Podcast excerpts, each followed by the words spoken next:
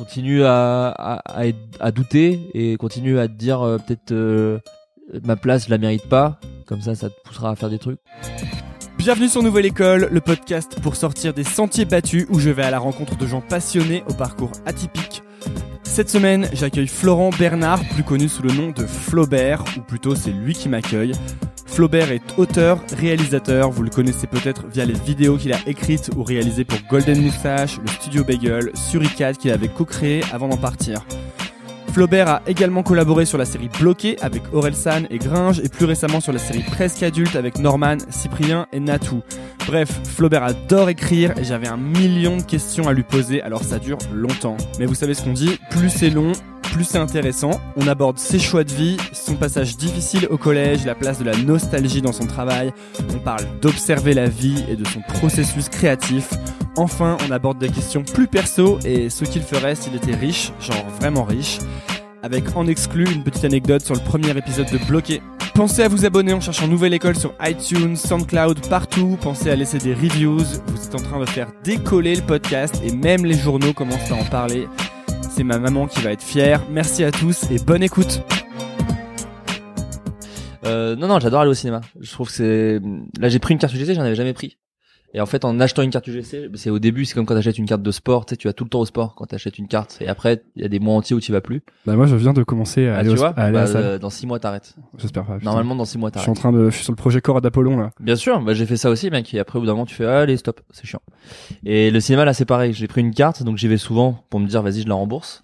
Mais c'est bien, ça pousse à être euh, curieux. Je vais voir des trucs que je serais Moi du pas coup j'ai un pote qui a pris une carte de TGV. Du coup Ouais, ouais, c'est ça, il fait que tout le temps. Et il me dit mais tu devrais prendre cette carte mec. Je Franchement, lui dis mais mec je vais pas faire 10 trajets de TGV par mois quoi. Mec, franchement, ça fait voyager. Tu devrais vraiment le faire. Tu fais un aller-retour.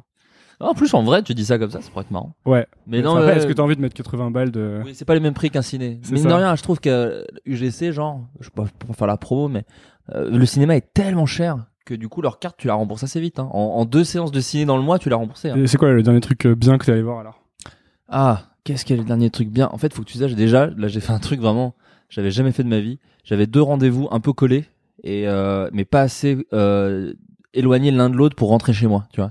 Et j'étais très fatigué parce que j'avais fait une nuit blanche avant parce que j'écrivais. Et, euh, Et non parce que je prenais de la drogue. Ouais, non, non, non. euh, J'écrivais en prenant de l'héroïne. Et non, non, et du coup, je, je, je me dis, putain, vas-y, j'ai deux heures et demie à tuer. C'est pas, tu sais, deux heures et demie, c'est chiant à Paris parce que le temps Ouais, de ouais. bouger, ça y est, t'as niqué la moitié de ton temps.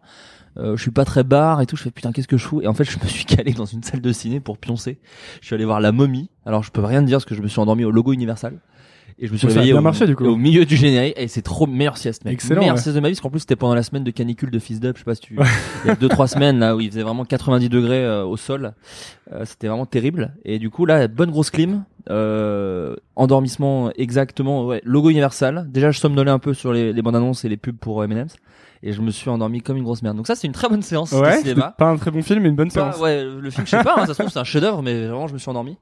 Et non, euh, bon film. Oh putain, mais ça va faire promo de merde, mais Le Manoir, en vrai, c'est le dernier, je crois que c'est le dernier bon, c'est hasard de calendrier. Mais c'est le dernier film que j'ai vraiment kiffé au cinéma. Putain, faut que j'en trouve un autre, sinon on dirait vraiment que je suis un vendu, quoi. Euh, là, je vais aller, ouais, il y a Grand Soir que je vais aller voir, qui a l'air, Grand Froid, pardon, qui a l'air super. Embrasse-moi qui a l'air super, mais non, au cinéma, Trans euh, Fast and Furious 8, j'ai vraiment kiffé C'est vrai aussi. Ouais, ouais, T'es un fan de la de la saga? Je suis un fan des derniers épisodes de la saga. Ceux où ça devient n'importe quoi et ils assument que c'est des gros films de beauf, mais, euh, Ouais. mais complètement assu- Quand ils, à partir du moment où ils ont rajouté The Rock à la franchise, j'ai commencé à, à apprécier. Avant, je m'en fous un peu. le côté Expendables dedans quoi. Complètement. Mhm. Complètement. Non, ça, j'ai kiffé. Et, euh, putain, Lego Batman, ça, ça remonte, mais c'était super. C'était super. Ah ouais c'était bien. J'ai hésité à le mater dans l'avion. Ah, c'était super. C'est- Généralement ils font des bons trucs Lego mais euh, Ouais, mais là, c'est rigolo. Ah ouais. Là, c'est rigolo parce que t'as des mecs très talentueux à l'écriture. C'est vraiment chouette. Et, euh, non, il y avait, bah, ouais, La La Land, c'était super. Moonlight, c'était super. quel est le dernier très mauvais film que t'as vu? Ah, je sais pas. Je sais pas, j'ai, en fait, j'ai, plutôt le, le, le flair pour les mauvais films. Tu les regardes pas Ah, ça y est, j'ai trouvé le dernier très bon film que j'ai, j'ai été niqué les oreilles, excuse-moi. Le dernier très bon Non, film que que vu. les retours sont très bas dans mes oreilles. C'est pour, les auditeurs. Ah, pardon aux auditeurs. J'ai trouvé le dernier très bon film que j'ai vu, c'est Ceux qui nous lient de Cédric Clapiche, où j'ai même pleuré. J'ai entendu Euh, parler de celui-là. ouais. J'ai même pleuré. Alors, je suis très fan de Clapiche et surtout, je suis tellement fan de Pio Marmaille que je trouve être un des meilleurs acteurs qui existent en France en ce moment depuis du coup quelques années. Et en Tu l'as rencontré? Jamais eu cette chance. Je l'ai croisé à mademoiselle.com parce qu'ils étaient partenaires de nos futurs de Rémi Besançon. J'avais rencontré euh, Fabrice Florent de Ouais. mademoiselle.com et j'ai vu que tu avais fait une interview pour eux aussi. Il y a longtemps, Il y a ouais, longtemps, ouais, ouais, ouais. bien servi dans ce. Ah ouais? Bah cette du coup oui, parce que tu sais ce que j'ai déjà dit un peu. Donc du coup c'est cool, Voilà, ça c'est évitera de, que je me répète euh, sur des trucs euh, inintéressants. Mais non, c'était cool son interview en plus. Mais du coup ouais, ceux qui nous lisent, euh, s'il y a des auditeurs qui écoutent et qui passent vers chez vous, allez-y, il y a François Civil qui est incroyablement drôle. Et en fait, ça parle beaucoup du rapport au père et moi j'ai plein de choses à régler à ce niveau-là. Et c'est un, quoi, et sujet qui m'intéresse beaucoup et qui me fait beaucoup rire et, que, et qui me trouve et qui me touche beaucoup aussi. Et, euh, et c'est très drôle et ça se passe en Bourgogne et j'ai grandi en Bourgogne. Donc en fait, je crois que c'est vraiment un film C'est un pour film moi. sur toi? Ouais, après ça parle comme de quand. vin. Donc en fait, moi vu que je bois pas d'alcool, je pensais que ça allait me faire chier et en fait ça m'a vachement touché. C'est comme quand j'ai découvert euh, Perdu d'avance de Orelsan, Ouais. euh, quand j'avais euh, bah, 2009, j'avais j'ai chez ton âge donc euh, je sais pas 15 Ouais, ans, c'est ça, non, comme ça, 17 ouais. ans pardon. Ouais. Je jouais- à l'époque je jouais à World of Warcraft dans ma, ma maison de Savoie, Ouais. euh, dans mon village de 600 habitants et j'avais ça qui tournait en boucle, tu vois. Et c'était la première fois que j'entendais un truc qui parlait vraiment de ma vie. Alors que ça parlait que de ma vie quoi. Mais mec, pareil, hein, tu sais, euh, c'est pour ça que moi bloqué, c'était aussi pour ça que c'était un bonheur. Mais la chanson No Life euh, de de Orelsan est une Les chanson soirées qui... à boire ou à fumer au parc ou au lavoir. C'est ça, exactement. C'est une chanson qui, ça m'avait jamais fait ça parce que, bah, vu qu'on est euh, des petits blancs euh, entre guillemets, euh, Ouais. je connais pas ta vie, mais moi en tout cas, sans Absolument. problème, tu vois, sans aucun problème. Et j'ai l'impression qu'Aurel c'était un peu ça aussi. C'était trop bien d'avoir un mec qui parle de ces trucs de juste être nul et se sentir nul et, et d'être geek et en même temps bof. Et c'est pour ça que le chant des sirènes était super. Quand il dit dans euh, dans plein de méthodes depuis quand euh, pour être populaire faut faire des trucs de geek? Moi c'est vrai que c'est un truc que je me suis dit. Je me suis dit mais d'où? À l'époque euh, je me souviens j'étais passé devant un Adidas et ils avaient acheté Star Wars. Enfin ils faisaient des, des t-shirts et des baskets euh, avec euh, C3PO en gros sur des Adidas. J'étais genre mais d'où? Moi je me faisais taper au collège parce que j'avais R2D2 sur un t-shirt et là c'est des t-shirts à 70 balles parce que t'as du Star Wars dessus quoi. C'est la revanche des geeks. C'est ça. c'est mais toute là la nostalgie qu'on se. Ouais, mais ça, ça, me saoule, moi. Ça j'ai dépassé ça. Je T'en deviens vieux et aigri. Ah ouais, c'est bon. Mais je pense que j'ai ce truc un peu aigri des geeks de euh, vous nous avez volé notre culture. Tu vois, j'étais bien dans ma marge, dans, en Tu veux marginal. dire quand ça devient commercial et que t'as tous les fans qui disent ouais mais c'était mieux avant maintenant. Ouais, mais ceux-là me saoulent aussi en même temps. Ouais. Tous les mecs qui font genre, euh, ouais, de toute façon, euh, le cinéma, ce a, le seul truc qui a bien, c'est euh, Mad Max Fury Road de George Miller. Il me saoule aussi, tu vois. Il y a un moment, euh, mec, il y a plein de bons films. Non, non, mais je sais pas, la, la culture geek, je crois que j'en ai trop bouffé et je m'en suis et et, j'en ai trop parlé. Peut-être aussi, peut-être ça me saoule aussi, hein, mais euh, mais du coup maintenant mes trucs préférés, c'est des blagues sur de la culture geek de niche de ouf, tu vois. Genre quand quand Mr V fait une chanson sur Space Jam, là je suis à fond. Parce que Space Jam c'est pas non plus reconnu comme un grand film, tu vois. Pour moi c'est un grand classique. Ouais, hein. mais mais tu vois, mais Parce que la scène de la fin avec la musique là quand il. bah, mec, il y a Bill Murray dans son propre rôle déjà, rien que ça, c'est un c'est un plaisir. Mais euh, mais Et Bugs euh, Bunny dans son propre et rôle. Bugs Bunny dans son propre rôle exactement. Non mais voilà, Space Jam j'aime bien parce que c'est de la culture geek de niche. Il y a pas eu 1000 blagues sur Space Jam, il y a eu 1000 blagues sur Star Wars, il y en a pas eu sur Space Jam. Et ça ça c'est ça qui commence à m'intéresser un peu. Et ben c'est le bon moment pour pour faire tomber un de tes trucs. Pour commencer le podcast avec Florent Bernard, Bonjour, Flaubert, enchanté. euh, qui a mon âge du coup. Ouais, Et 25 t'es- toi aussi? 25, tu as bientôt 26 j'ai vu. Moi j'ai bientôt 26. Et tu es donc auteur, réalisateur. T'as travaillé sur plein de trucs que les gens connaissent, mais t'as beaucoup bossé avec Golden Moustache, t'as Ouais. co-créé les Suricates, t'as été auteur sur Bloqué, Exactement. et t'as fait plein plein de vidéos que Ouais. j'ai donc dont j'ai radé la, la plus grande partie. Ah, c'est gentil. Merci. Et en fait, c'est marrant que je t'interviewe maintenant. On en parlait juste avant que j'arrive parce que moi, je suis à une étape de ma vie où il y a plein de trucs qui changent là d'un coup. Et je remets d'ailleurs, je mets le paquet sur ce podcast, etc. Mais je faisais d'autres choses avant. Et, euh, et donc, c'est un peu une période de choix, tu vois. Et dans ta ton interview euh, pour Mademoiselle.com, tu parles du euh, réalisateur euh, dont je ne veux pas oublier le nom parce que je suis très nul. donc Rémi Besançon du film Le Rémi premier jour du reste Besançon. de ta vie que j'ai adoré. Ah, on est bien d'accord. Et pendant cette discussion, il te dit, tu sais, ce qui est vraiment dur quand tu choisis le, quand tu fais des films, c'est que tu dois choisir sur quel film tu vas bosser. Ouais. Parce qu'après, pendant deux ou trois ans, t'es sur le même film. J'écoute ça, et je me dis, bah ouais, en fait, ça, c'est la vie, quoi. Tu dois choisir sur quoi tu vas faire ta vie. Parce qu'après, pendant cinq ans, t'es sur le même truc. Et donc, c'est vraiment mon questionnement du moment. Et je me demandais, c'est quoi, toi, alors, tes choix, en fait? Waouh, c'est tellement large. C'est hyper deep. Pour Ouais, mais c'est bien, mais ça me plaît. Bah, plus, tu vois, j'allais dire plus c'est deep, plus j'aime, et après je me suis dit c'est très tendancieux comme phrase et un peu chelou et sujet à de nombreux jeux de mots. Euh, mes choix dans ma vie, en fait, je crois que j'ai peur de stagner justement. Je crois que j'ai une espèce de j'ai une espèce de peur de me de, de me mettre bien dans un endroit et de m'y plaire et de me dire ah vas-y je vais faire ça pendant longtemps. Et c'est bien j'adore me ça fait un peu phrase de de, de mec qui fait des euh, qui podcasts. fait des séminaires non non qui fait des, des séminaires d'entreprise mais j'aime bien me challenger un peu tu vois. J'aime bien euh, e- essayer d'autres choses en fait quand le, le projet m'excite j'y vais. Et je réfléchis pas beaucoup plus que ça. Mais il faudrait peut-être que je réfléchisse plus que ça.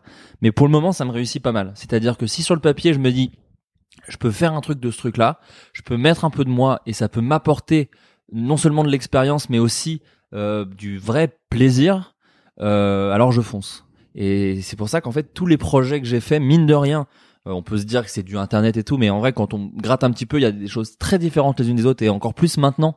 Donc c'est marrant que tu parles d'étapes de la vie puisque maintenant j'écris aussi pour de la télé ou enfin je fais des trucs très différents. Euh, ce qui les relie à ce que j'ai pu faire dans Suricat, à Bagel, à, à Golden Moustache sur Bloqué ou même euh, euh, il y a très longtemps sur des Web Comedy Awards, c'est qu'il y avait un challenge en fait. Il y avait un truc où je me dis ah je crois que ça m'intéresse Parce que tu l'as pas, parce que tu l'as jamais fait? Ou parce que je l'ai jamais fait et que ça ressemble à un truc. C'est pas que de l'avoir jamais fait, c'est que ça ressemble à un truc où je vais m'amuser. C'est de loin, c'est mais exactement euh, comme quand euh, tu dragues euh, quelqu'un qui te plaît. C'est d'abord il te plaît euh, physiquement. Il faut arrêter de faire croire que c'est les tu vois ça passe vraiment en second temps. Le premier truc c'est tiens cette personne m'intéresse au loin qu'est-ce qui se passe? Et moi je crois que c'est ça. Ce oh ce projet m'intéresse. Je gratte un peu. Ah ouais en plus ce projet euh, euh, est intéressant. Il y a de l'humour. tu vois donc pourquoi pas? Et je, et je gratte et je gratte et, euh, et si ça ressemble à quelque chose de bien, euh, je m'installe avec ce projet et, euh, et on fait on vit quel- on baise un peu au début et après on, on s'installe un peu ensemble et on fait des gosses. Et ensuite tu pars avant qu'il soit, Après, je me avant que la casse, relation soit trop stable. Ouais, en fait, à- à- puis au bout d'un moment, de toute façon, j'ai envie de tromper le projet avec un autre, donc euh, la- le projet aime pas trop et me largue, donc euh, voilà. Et est-ce que t'as, mais du coup, est-ce que t'as l'impression de, euh, parce que quand tu, quand tu fais des, des choix, finalement, tu fermes des portes, forcément. Est-ce que t'as l'impression de fermer des portes, toi? Est-ce qu'il y a des Non. fois où tu te dis, euh, tu te dis merde, euh, peut-être qu'il faut que je continue à faire ça, parce que si j'arrête de faire ça, peut-être que ça marchera jamais aussi bien pour moi. En fait, j'ai la chance que, alors, pour répondre concrètement, non, parce qu'en fait, mais je me tue un peu la santé, en revanche. C'est-à-dire que je pense que si j'étais quelqu'un qui faisait attention un tout petit peu, à- et quand je parle de santé, c'est même pas une, une philosophie, c'est vraiment ça nuit un petit peu à ma santé physique euh, et intellectuelle. Tu travailles trop, c'est ça? Ouais, enfin je travaille trop. C'est c'est là qu'il y a un peu, euh, c'est que c'est pas vraiment du travail. Je fais Mhm. vraiment ma passion. Je sais que c'est pareil. Je continue les phrases de trou de balle de qui, qui, qui fait des couvertures de challenge. Mais euh, mais euh, ouais, c'est ma passion. Donc j'ai jamais l'impression de travailler. Et, et comme les pro- si, si- si un projet me plaît, je me détesterais de passer à côté d'un truc où j'aurais pu trop m'amuser et en plus que j'aurais pu apporter au, au projet. Donc en fait, Donc t'es sans arrêt en train de dire oui, en fait. non, parce qu'il y a plein de choses que je refuse. Il y a énormément de choses que je refuse. Je, je dis oui quand ça me plaît.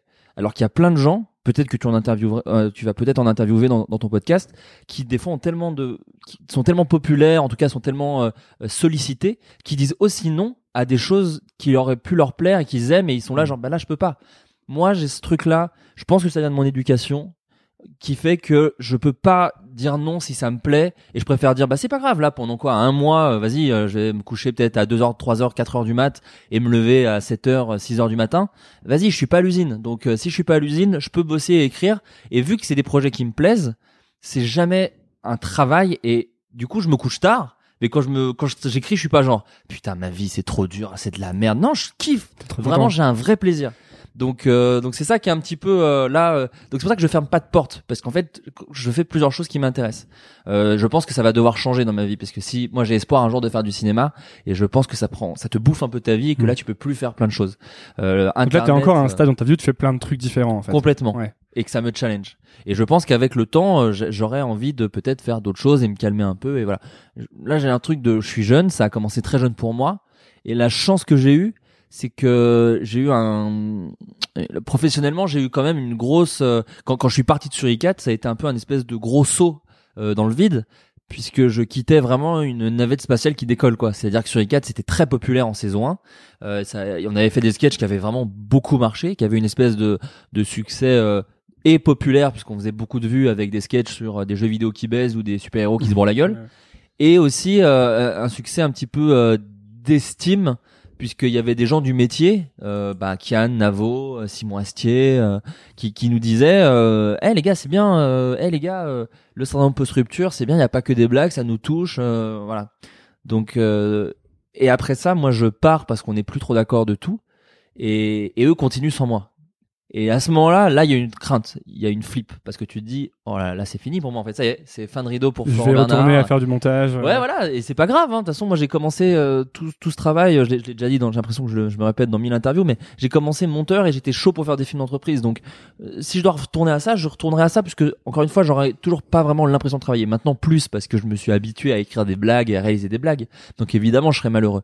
Mais je pourrais le faire quand même. Je sais que je pourrais le faire sans euh, être, sans me tirer une balle en me disant voilà. Donc quand quand euh, je pars de Suricat et que ça continue sans moi et qu'en plus ça marche très bien sans moi euh, quand même, euh, heureusement euh, j'ai réussi à, à continuer tout seul. Et euh, alors pour le coup parce que c'est drôle que tu l'as reçu, c'est même comme ça que je t'ai découvert. Je remercierai jamais assez Navo pour le coup car c'est vraiment lui qui m'a donné suffisamment de confiance en moi en me disant mais tu peux aussi faire des trucs tout seul puisque le syndrome post rupture tu l'as déjà fait un peu tout seul. Donc vas-y tu peux y arriver. Et, euh, et, euh, et je lui dis encore une fois merci parce que je me dis qu'il va sûrement écouter ce podcast. Donc merci Navo. Et, euh, et, et du coup j'ai pu continuer. Donc en fait cette espèce de d'épreuve qui est vraiment, je te parle de problème d'auteur qui se met la main dans les cheveux. Hein, euh, on n'est pas sur des problèmes, euh, tu vois. euh, Je continue à pouvoir manger et tout. Donc c'est vraiment des petits problèmes intellectuels de mec qui a pas vraiment de problème. Mais ça m'a permis en tout cas d'être super relatif derrière sur tous les projets en me disant je- je- peut-être je continuerai à descendre d'une navette qui décolle. Mais en tout cas, là, il y a des navettes qui me plaisent et j'ai envie de, de, de monter un peu dedans, quoi. Donc, euh, donc voilà. Tu suivais aussi le truc qui t'amusait à l'époque. Ah oui, toujours. Mais c'est dès le début, hein. Ça, ça a jamais été un calcul. hein. Qu'est-ce qui faisait dans ton, tu dis que dans ton éducation, c'était pas possible, c'est pas possible pour toi de dire non aux choses quand t'as envie Qui de les faire? Ouais, Ouais, qui te ouais. plaisent. Qu'est-ce qui fait ça? En fait, quand je dis je pense vient de mon éducation, c'est que pour le coup, par exemple, mon daron est un mec qui est, alors il est paysagiste, mon daron, donc Ouais. vraiment qui a, on a mille lieux, jardinier, il, il fait aussi des, des, comment dire, des, des, des, des routes, euh, enfin, tu vois, des cours, il pave, il peut mettre des pavés, des trucs comme ça. Donc il fait maçonnerie, paysagerie, euh, jardinerie. Et, et c'est quelqu'un qui se tue beaucoup au travail, mais qui pour le coup a un travail beaucoup plus physique euh, que le mien, puisqu'il va dehors et que là il va avoir, euh, bah, il les a, hein, d'ailleurs il a 50 ans, et il continue à se lever à 6h30, à passer sa journée dehors, à tailler des haies, à porter des trucs lourds, à faire du ciment, à- voilà. Moi j'ai travaillé avec lui les étés quand j'étais un peu plus jeune, et je sais que c'est éprouvant et je sais que ça nique la santé. Euh, mais c'est sa passion, et il y arrive. Et, et, euh, et du coup, il y a toujours un truc où je me dis, mais lui, il en chie et, et il continue à le faire par passion. Et je me dis, par Il le, passion. fait, il le fait par passion. Ouais, ouais, ouais. Des fois, il s'en plaint parce qu'il a un travail vraiment usant et que lui, il a l'impression. Lui, il me disait tout le temps qu'il faisait ça pour sa famille et pour nous et que c'était pour nous qu'il faisait tout ça et aussi. Mais je suis pas con et je sais très bien que là, il y a plus personne à la maison puisque mon frère et moi on est majeurs et qu'il il a divorcé de, de ma mère et, et du coup, il, continue à passer des dimanches à bosser pour des gens. Donc en fait, c'est pas et c'est pas quelqu'un qui court après l'argent non plus. Euh, donc euh, donc je sais que c'est sa passion et que c'est lui qui, qui se donne à fond pour ça et il a une passion beaucoup plus usante que la mienne. Donc en fait, il y a un truc où je me dis, t'as pas le droit de te plaindre parce que là, c'est trop bien. Moi, j'ai 25 ans. Euh, faire autant de choses à 25 ans, c'est une vraie chance. Euh, Il y a du travail et j'étais assez d'accord euh, dans votre dans, dans le podcast que t'as fait avec Navo sur effectivement, je pense que tu provoques ta chance et que tu entretiens ta chance. euh, mais mais il y a quand même de la chance. Donc j'essaye de pas cracher sur ça. Euh, mine de rien, les réseaux sociaux font aussi qu'on a, tu, tu sens la présence de ton public. Euh, même si moi il est petit encore, hein, enfin euh, toute proportion gardée, mais j'ai quand même des gens qui attendent et qui sont curieux de ce que je fais et que même s'ils étaient 10, bah j'ai pas envie de décevoir ces 10 personnes là. Donc j'essaie d'être honnête avec moi-même parce que c'est comme ça que j'ai toujours fait et que c'est comme ça que ça plaît, j'ai l'impression. Et, et donc voilà, je continuerai à, à faire ce qui me plaît, mais euh, à me donner à 1000% pour faire ce qui me plaît. Hmm. Voilà, pour être fier de ce qui me ce qui me plaît. Ouais, je sais pas si c'est très français comme phrase. Si vous l'avez compris, n'hésitez pas à m'envoyer un tweet. Mais de toute façon, euh, je crois que tes, tes, euh, tes parents t'ont plutôt soutenu, non, quand t'as commencé à, à te lancer dans ces, dans ces projets-là. Ouais, alors ils m'ont soutenu d'une étrange manière. Je l'ai, je l'ai Ton- un peu. Tu dis que ton père te disait, euh, si ça marche pas, tu peux toujours revenir euh, Ouais, faire, ouais, faire ouais, des, ouais. faire des chalets avec moi. C'est ça, c'est ça. C'était, il disait, ben ouais, mais là j'ai un petit patrimoine qui fait que euh, tu pourras toujours, euh, si ça, quand ça foirera, si ça foire, tu pourras redescendre en Bourgogne. Donc c'est le côté où euh, on te rappelle toujours qu'il y a une possibilité que ça foire. Bien sûr, mais moi je le savais. Moi, Je connais, je connais pas mal ça aussi. Ouais, bah ouais, ouais, mais c'est un truc qui est très, euh, qui est très humain et en fait c'est juste un, c'est juste une façon de s'exprimer maladroite. Mais ce qui, au fond, c'est de la confiance. Hein, c'est, on te suit. Euh, mais moi, euh, heureusement, en fait, j'avais pas, j'ai jamais eu de, euh, des, des gens peuvent prendre ça comme de la, de la fausse modestie parce que maintenant c'est facile de refaire le match. Mais à la base, moi vraiment, monteur de film d'entreprise était largement suffisant en fait. J'aurais été heureux de cadrer, filmer et, et faire des cuts et monter. J'avais prévu à la fac avec un pote de fac de, de, de, de potentiellement faire des films de mariage et qu'avec l'argent qu'on fera des films de mariage, produire des petits courts métrages, des conneries qu'on ferait en festival, voilà, ou sur internet ou machin. Donc, donc moi en fait, un espèce, tout ce que je voulais pas, parce que j'ai jamais réussi à le faire, c'est me forcer à travailler dans un truc qui me rend pas heureux. Et ne serait-ce que ça, c'est un luxe. Je pense que des milliers de Français aimeraient avoir de de- de- d'aller dans un travail où t'as pas l'impression de travailler. Et je pense que même en tant que monteur de film d'entreprise, j'aurais eu ce luxe. Donc en fait, vu que je suis parti de ce postulat de base de ça, ça me suffit, Tout le reste, c'est pas du bonus maintenant, parce que maintenant c'est mon vrai métier, mais ça a été une espèce de surprise que j'ai entretenu, que je me suis dit, bah là c'est le moment de choper euh, l'hameçon et de jamais lâcher Mm. le truc, quoi. Et, et voilà, et donc j'ai j'ai continué. Mais du coup, non, moi j'étais prêt à ce que ça foire, tant que je pouvais faire un petit truc qui me permette euh, de, au moins de manger et de vivre Et de garder le luxe de faire un truc qui te plaît en fait. à côté. Ouais. Ouais. bien sûr. Ça me rappelle pas mal, euh, il y a eu un, un ami à moi qui s'appelle Léo Bijawi, qui est réalisateur, qui passait sur ce podcast, euh, avec qui j'étais en études et qui, euh, quand je l'ai rencontré, faisait des, des photos d'hôtels. Vois, il allait prendre des hôtels en photo, genre Accor Hôtel, il passait la journée là-bas et c'était, dans, dans, dans l'esprit, c'était hyper chiant, mais il était hyper content Ouais. qu'on le paye pour prendre des photos. Bah, c'est super. Monsieur, maintenant, il a fait des clips pour Damso, des trucs comme ça, donc euh, c'est, Oui, c'est c'est quand un même, autre game. c'est Ouais, quand même beaucoup plus cool. Mais à l'époque, je, je pense qu'il aurait été euh, content en fait juste de faire euh, tu vois des vidéos, des photos et que ça lui permettait juste de pas aller bosser en audit ou euh, en conseil ou euh, ce genre de choses quoi. Exactement. Peut-être ça, ça leur Profession contre lesquelles je n'ai rien, dit oui, ah, bien joué, bien joué. Il a su, il a, il a, il a sous, il a entendu les, les tweets vengeurs et les commentaires assassins. Bien joué. T'es, t'es prêt pour travailler sur Internet. Tu- Ouais. Tu, prépares les, les bad buzz. C'est bien. C'est bien. Toi, ça te venait d'où? Parce que j'ai lu beaucoup de choses, hein, mais ça, te- tu dis que t'aurais été content finalement de faire des films et de les monter, mais ça te venait d'où ça? Ça te venait du de ta passion pour le ciné? Ouais, je pense. En fait, il y a deux choses. C'est euh, un amour vraiment euh, très respectueux et vraiment euh, limite religieux pour le cinéma, mais genre vraiment dans toutes ses formes. C'est-à-dire que je, euh, tu vois, ceux qui regardent le DVD 2 en entier, j'étais ce genre de connard dans les. J'adorais les bonus. Moi, je suis de la génération DVD et les générations DVD, c'était trop bien. Il y avait le- euh, à une époque. euh, Tu regardais les Final Cut, les versions longues Ouais, à fond, à ça. fond. Et surtout, c'était une époque euh, début 2000. DVD, le DVD était un peu le nouveau truc à la mode, et tous les distributeurs blindaient les DVD de bonus. Mais genre vraiment, ils les blindaient. Parce que c'est ce qui faisait que les gens achetaient le DVD en C'est fait. ça. C'est ça. Maintenant, ils ont laissé tomber. Les DVD sont beaucoup plus courts, beaucoup. Il y a quasiment, il y a deux bonus à la con, des trucs promo un peu dont on se bat les couilles puisque les gens téléchargent, euh, que ce soit sur légalement ou pas légalement. Mais à l'époque, il y avait une plus-value DVD de. Mais non, non, vous avez pas que le film. Vous avez euh, milliards de trucs autour. Et du coup, il y avait des vrais making-of, parfois d'une heure et demie. Il y avait des commentaires audio. Moi, j'ai regardé tous les commentaires audio de- des films que j'aimais. Donc, j'ai vu le commentaire audio de Shaun of the Dead, euh, le commentaire audio de Bernie. Et en fait, c'est des commentaires audio de extrêmement intéressants de metteurs en scène qui te donnent leurs trucs, leurs astuces. Et ce monde-là m'intéressait énormément et j'avais énormément de respect pour ces artistes qui arrivaient à me divertir. Et ça, j'avais énormément de respect et j'étais un grand passionné de cinéma et, et- et j'étais passionné autant de, de, de films d'horreur slasher dégueux, genre euh, des films comme Wolf Creek, euh, tu vois, des films de vidéoclub, quoi, euh, Cabin Fever, tout ça, comme des gros blockbusters, euh, gros fans de Star Wars euh, euh, devant l'éternel, comme euh, des films euh, ouais de euh, genre Memories of Murder, comme des grosses comédies de Mike Myers, de Will Ferrell. Je, je, je m'intéressais à, en fait, j'avais ce truc de, de, mais je pense que c'est un truc de passionné. C'est pareil en musique, en art, en, en littérature. C'est genre, tu tombes sur un truc, tu le kiffes et tu dis, ok, je veux voir tout ce qu'a fait cette personne. Mm. Donc moi, j'ai découvert, euh, j'ai découvert euh, Steve Carell dans Bruce Tout-Puissant. Et je me dis, il est trop bien cet acteur. Et Ouais, t'as j'ai- vu The hop là. Office Et j'ai fait tout, ouais. J'ai fait The Office, euh, 40 ans toujours puceau, euh, tous ces films, même euh, jusqu'à ce que la- le monde s'arrête euh, après. Enfin, du coup, je mate aussi Little Miss Sunshine. Et en fait, du coup, ça s'ouvre. Et d'un coup, je fais putain, 40 ans toujours puceau, c'est génial. Qui l'a écrit ce truc? C'est tellement drôle. Judd Apatow. Ok, je pars sur Judd Apatow. Little Miss Sunshine, c'est génial. Hop, je mate des films d'auteurs de Sundance, un peu de la même mouvance. Si vous aimez, les recherches Amazon, si vous avez aimé ceci, vous aimerez aussi ceci. Et donc, du coup, je commence à élargir un peu ma culture. Et en fait, euh, je suis plus quelqu'un de cultivé euh, de cinéma qu'un vrai à ce moment-là, qu'un vrai une vraie volonté de créateur. Mais ça me passionne et je me j'arrive pas à me dire qu'un jour peut-être ce serait mon métier parce que ça me paraît complètement inaccessible.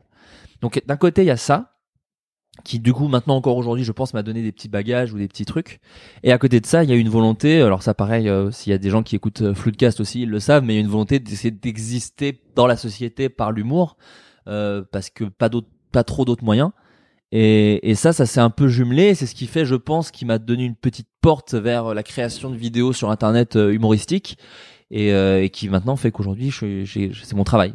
Quand tu dis pas trop d'autres moyens, ça me fait ça fait écho à ce que tu dis, je crois, sur tes années collège où tu dis que tu faisais des blagues pour euh, pour exister. Oui, bien sûr, c'est ça. En fait, c'est bah, au collège, c'est soit t'es très intelligent, soit t'es très musclé. Le collège c'est très dur. hein. Moi j'ai trouvé que c'était la période la plus, la C'est plus la difficile pire. de la vie. Ah, c'est la pire. Le, le lycée est génial à côté, hein, parce que Ouais. le, le collège, t'es très vite catalogué en fait. Moi, j'étais laid, vraiment. Et euh, Moi j'avais j'étais j'étais le pire. Aucune fille m'a regardé dans tout le collège quoi. Moi, il y a une meuf qui a fait semblant, je l'ai mis dans Flashback Museum, qui, a- qui m'a fait croire qu'elle voulait sortir avec moi, et en fait, c'était une blague pour faire rire ses potes. Et donc, et moi, bêtement, j'ai dit, bah ouais. Et après, elle fait, Pff non, mais tout le monde s'est foutu de ma gueule. Là, quand je le raconte, ça fait un peu Calimero, mais ce que je veux dire par là, c'est que ouais, je vois très bien ce genre de choses. ce que je veux dire, c'est qu'une fois que ça s'est arrivé et qu'en fait les gens se moquent de toi, parce que quand je dis les gens, on parle de harcèlement, de, de se faire tabasser et tout, mais tout ça c'est pour faire rire. Les gens ils tapent pas gratuit. Quand ils te, quand un, quand un bully euh, tape un enfant, c'est pour faire rire ses potes. C'est la seule, c'est la seule chose qu'il veut faire, c'est faire rire, être populaire. Se faire accepter par son groupe. Ouais, mais en étant drôle, parce que c'est drôle de taper un faible. C'est c'est l'humour hein, qui gère ce truc euh, dégueulasse. C'est euh, c'est l'humour à ce moment-là. Donc quand on, quand il t'arrive ça, tu te dis bah le- je vais répondre par le même truc, l'humour. Moi je vais pas le faire en tabassant un gars parce que je suis pas musclé, donc je vais faire l'espèce de second degré en disant en, en riant de moi-même. Et en fait d'un coup j'ai commencé par ce truc très humiliant de me vanner beaucoup moi. Et en fait, j'avais un peu ce truc, euh, bah, un peu comme la fin de 8 Mile, où en fait, du coup, en face, ça sait plus trop, ça plus trop quoi dire. Et je faisais des blagues sur ma daronne, euh, en l'insultant de tous les noms, en disant, bah, tu sais, moi, ma mère, euh, elle m'a jamais voulu, machin et tout, et tu vois. Et en face, du coup, les, les, les caïds, ils savent pas trop quoi dire, parce qu'ils sont genre, ça les fait, ça fait marrer tout le monde. Donc les caïds, ils, ils veulent renchérir sur une vanne, mais ils peuvent pas, parce qu'en fait, t'es déjà allé au maximum de la violence euh, humoristique euh, que Ouais, peut c'est être le vraiment 8 collège. Mile, ouais. C'est 8 Mile, mais c'est ça à l'époque, je le pensais pas comme ça, mais maintenant que j'ai le recul euh, et un peu plus d'âge, je vois ça comme ça.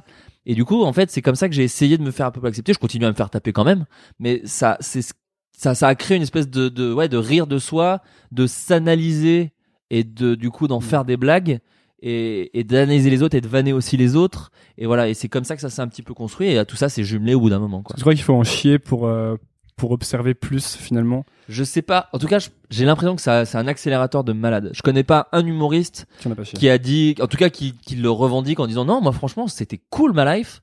Souvent, quand ils ouvrent leur gueule euh, et qu'ils font comme moi euh, s'exprimer sur euh, 30 000 podcasts et 11 000 tweets, euh, quand ils te disent, euh, bah, euh, c'était pas la meilleure période de ma life.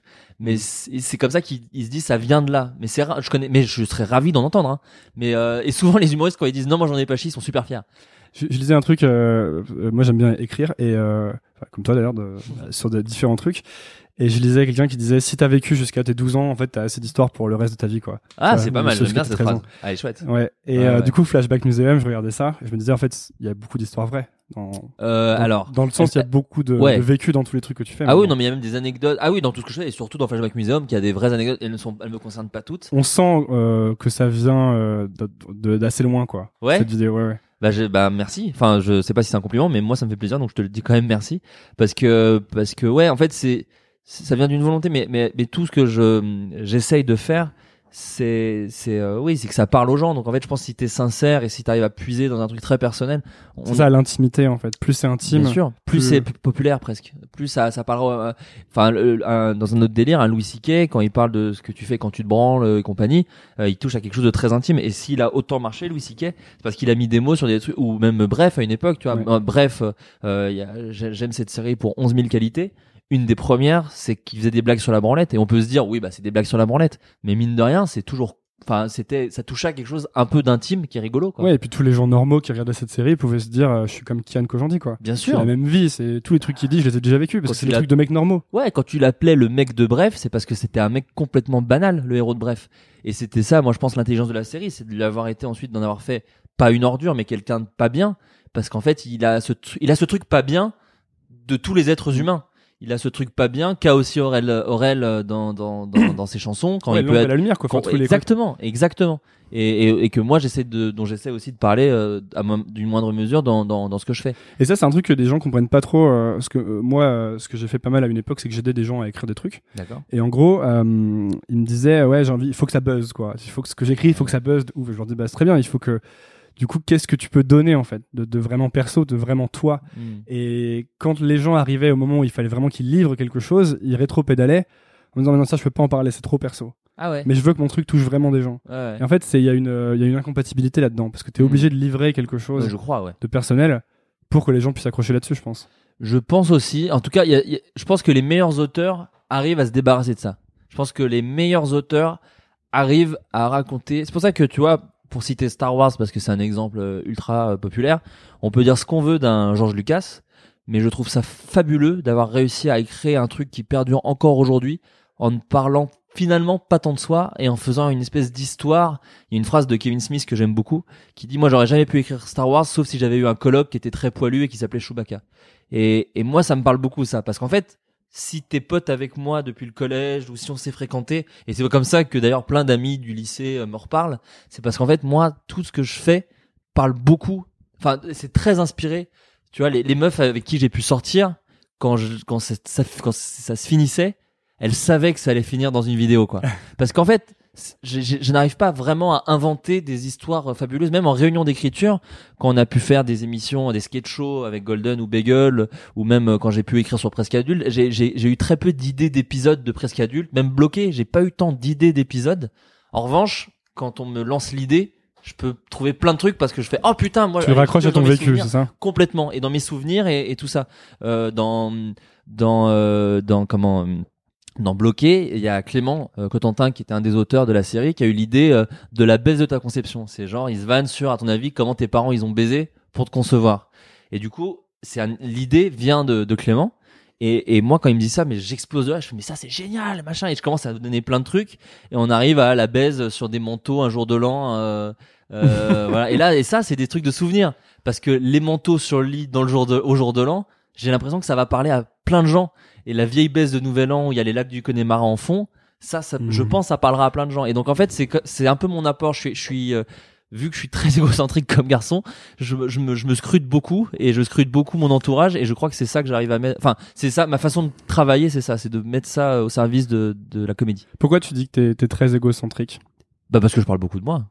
C'est de- ça, c'est ça, hein, l'égocentrisme. Je, je, je sais pas le jugement. Il y en a que Mhm. ça énerve sûrement beaucoup. Il y en a peut-être qui. t'es vachement dans l'introspection en fait, c'est ça? Exactement. Tu réfléchis beaucoup à ta vie quoi. Exactement.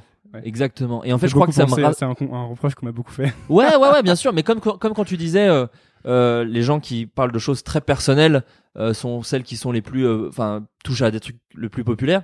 Mais moi, j'ai des amis, je leur parle tellement de ma vie. Tu sais, il y a un moment, c'est genre, mais tu garde un peu pour, tu sais, quand je parle Ouais, ouais. de choses par rapport à mon père ou des choses par rapport à, à ma famille ou des questionnements que j'ai par rapport à la mort, à machin et tout. Tu sais, il y a un moment, ils font genre, mec, franchement, pff, lâche-nous, hein, c'est pas. Moi, c'est mes copines qui me disent ça au bout Ouais, moment. mais bien sûr, mais faut savoir trier. Et c'est ça, c'est ça qui est génial dans ce métier, c'est que les beaucoup d'auteurs sont comme toi et moi. Et que moi, un Navo, on peut passer euh, Navo, Adrien Méniel. Adrien Méniel, les footcasts, ça vient de là. Hein, c'est de parler de souvenirs pendant quatre heures et de, et de philosopher là-dessus. Et à un moment, je me suis dit, mais viens, euh, on le partage avec des gens, c'est rigolo, en fait, ça peut intéresser des gens. Donc, euh, les gens qui nous suivent, peut-être que ça les intéresserait de savoir aussi cette partie-là. Donc, euh, donc non, non, ça peut faire chier plein de gens. Et donc quand je dis égocentrique, je, je, je vais pas me juger moi-même sur si c'est bien, si c'est mal. Mais je sais qu'il y a des gens que ça peut faire chier et je les comprends mille fois. Mais est-ce que- est-ce qu'il n'y a pas un risque dans un sens de, de trop de trop scénariser sa vie, tu sais? Et c'est un peu c'est un peu en rapport avec la nostalgie. Je sais que la nostalgie a, a une place assez importante dans tout ce que tu fais, Ouais. tout ce que tu as fait jusqu'à présent. Oh, oui, même dans Flash, même ouais. dans Flashback Museum, il y a, il y a donc tout est un peu sur la nostalgie. et à la fin, il y a cette scène où le personnage principal est dans la rue et où il y a tous ces elle est dans la rue mais pas dans le flashback maintenant. Oui, en oui, fait, oui. tout tout lui rappelle. euh, les années d'avant, c'est-à-dire qu'il y a, années Po- il y a- il y a 80, Pokémon, il y a, euh, je sais plus ce qu'il y a, il y a Harry Potter 8, enfin le nouveau. Ouais, ouais, en fait, tout n'est que tout n'est que euh, des, des trucs d'avant qu'on a remis au goût du jour en quelque sorte. Complètement. Et euh, ce que je voulais me demander, parce que je sais plus ce que je me demandais en fait, Ah, c'est en fait c'est quoi la place de la pourquoi c'est aussi présent la nostalgie dans tout ce que tu fais? Je l'explique pas. Et ça, tu vois, alors c'est rigolo. Ça va rejoindre ce qu'on disait. J'ai beau être extrêmement égocentrique et parler beaucoup de moi, je n'essaye de pas théoriser ce qui m'intéresse. Hmm. Et je n'ai aucune idée pourquoi je parle autant de la nostalgie. Et il y a mille façons sûrement de, le- de le théoriser. Ça peut peut-être vouloir dire plein de choses dramatiques sur moi, ou au contraire peut-être des choses super intelligentes et machin. J'en ai aucune idée. Je n'essaie pas de théoriser ce qui me passionne. Et il se trouve que là, ce n'est même pas calculé en fait.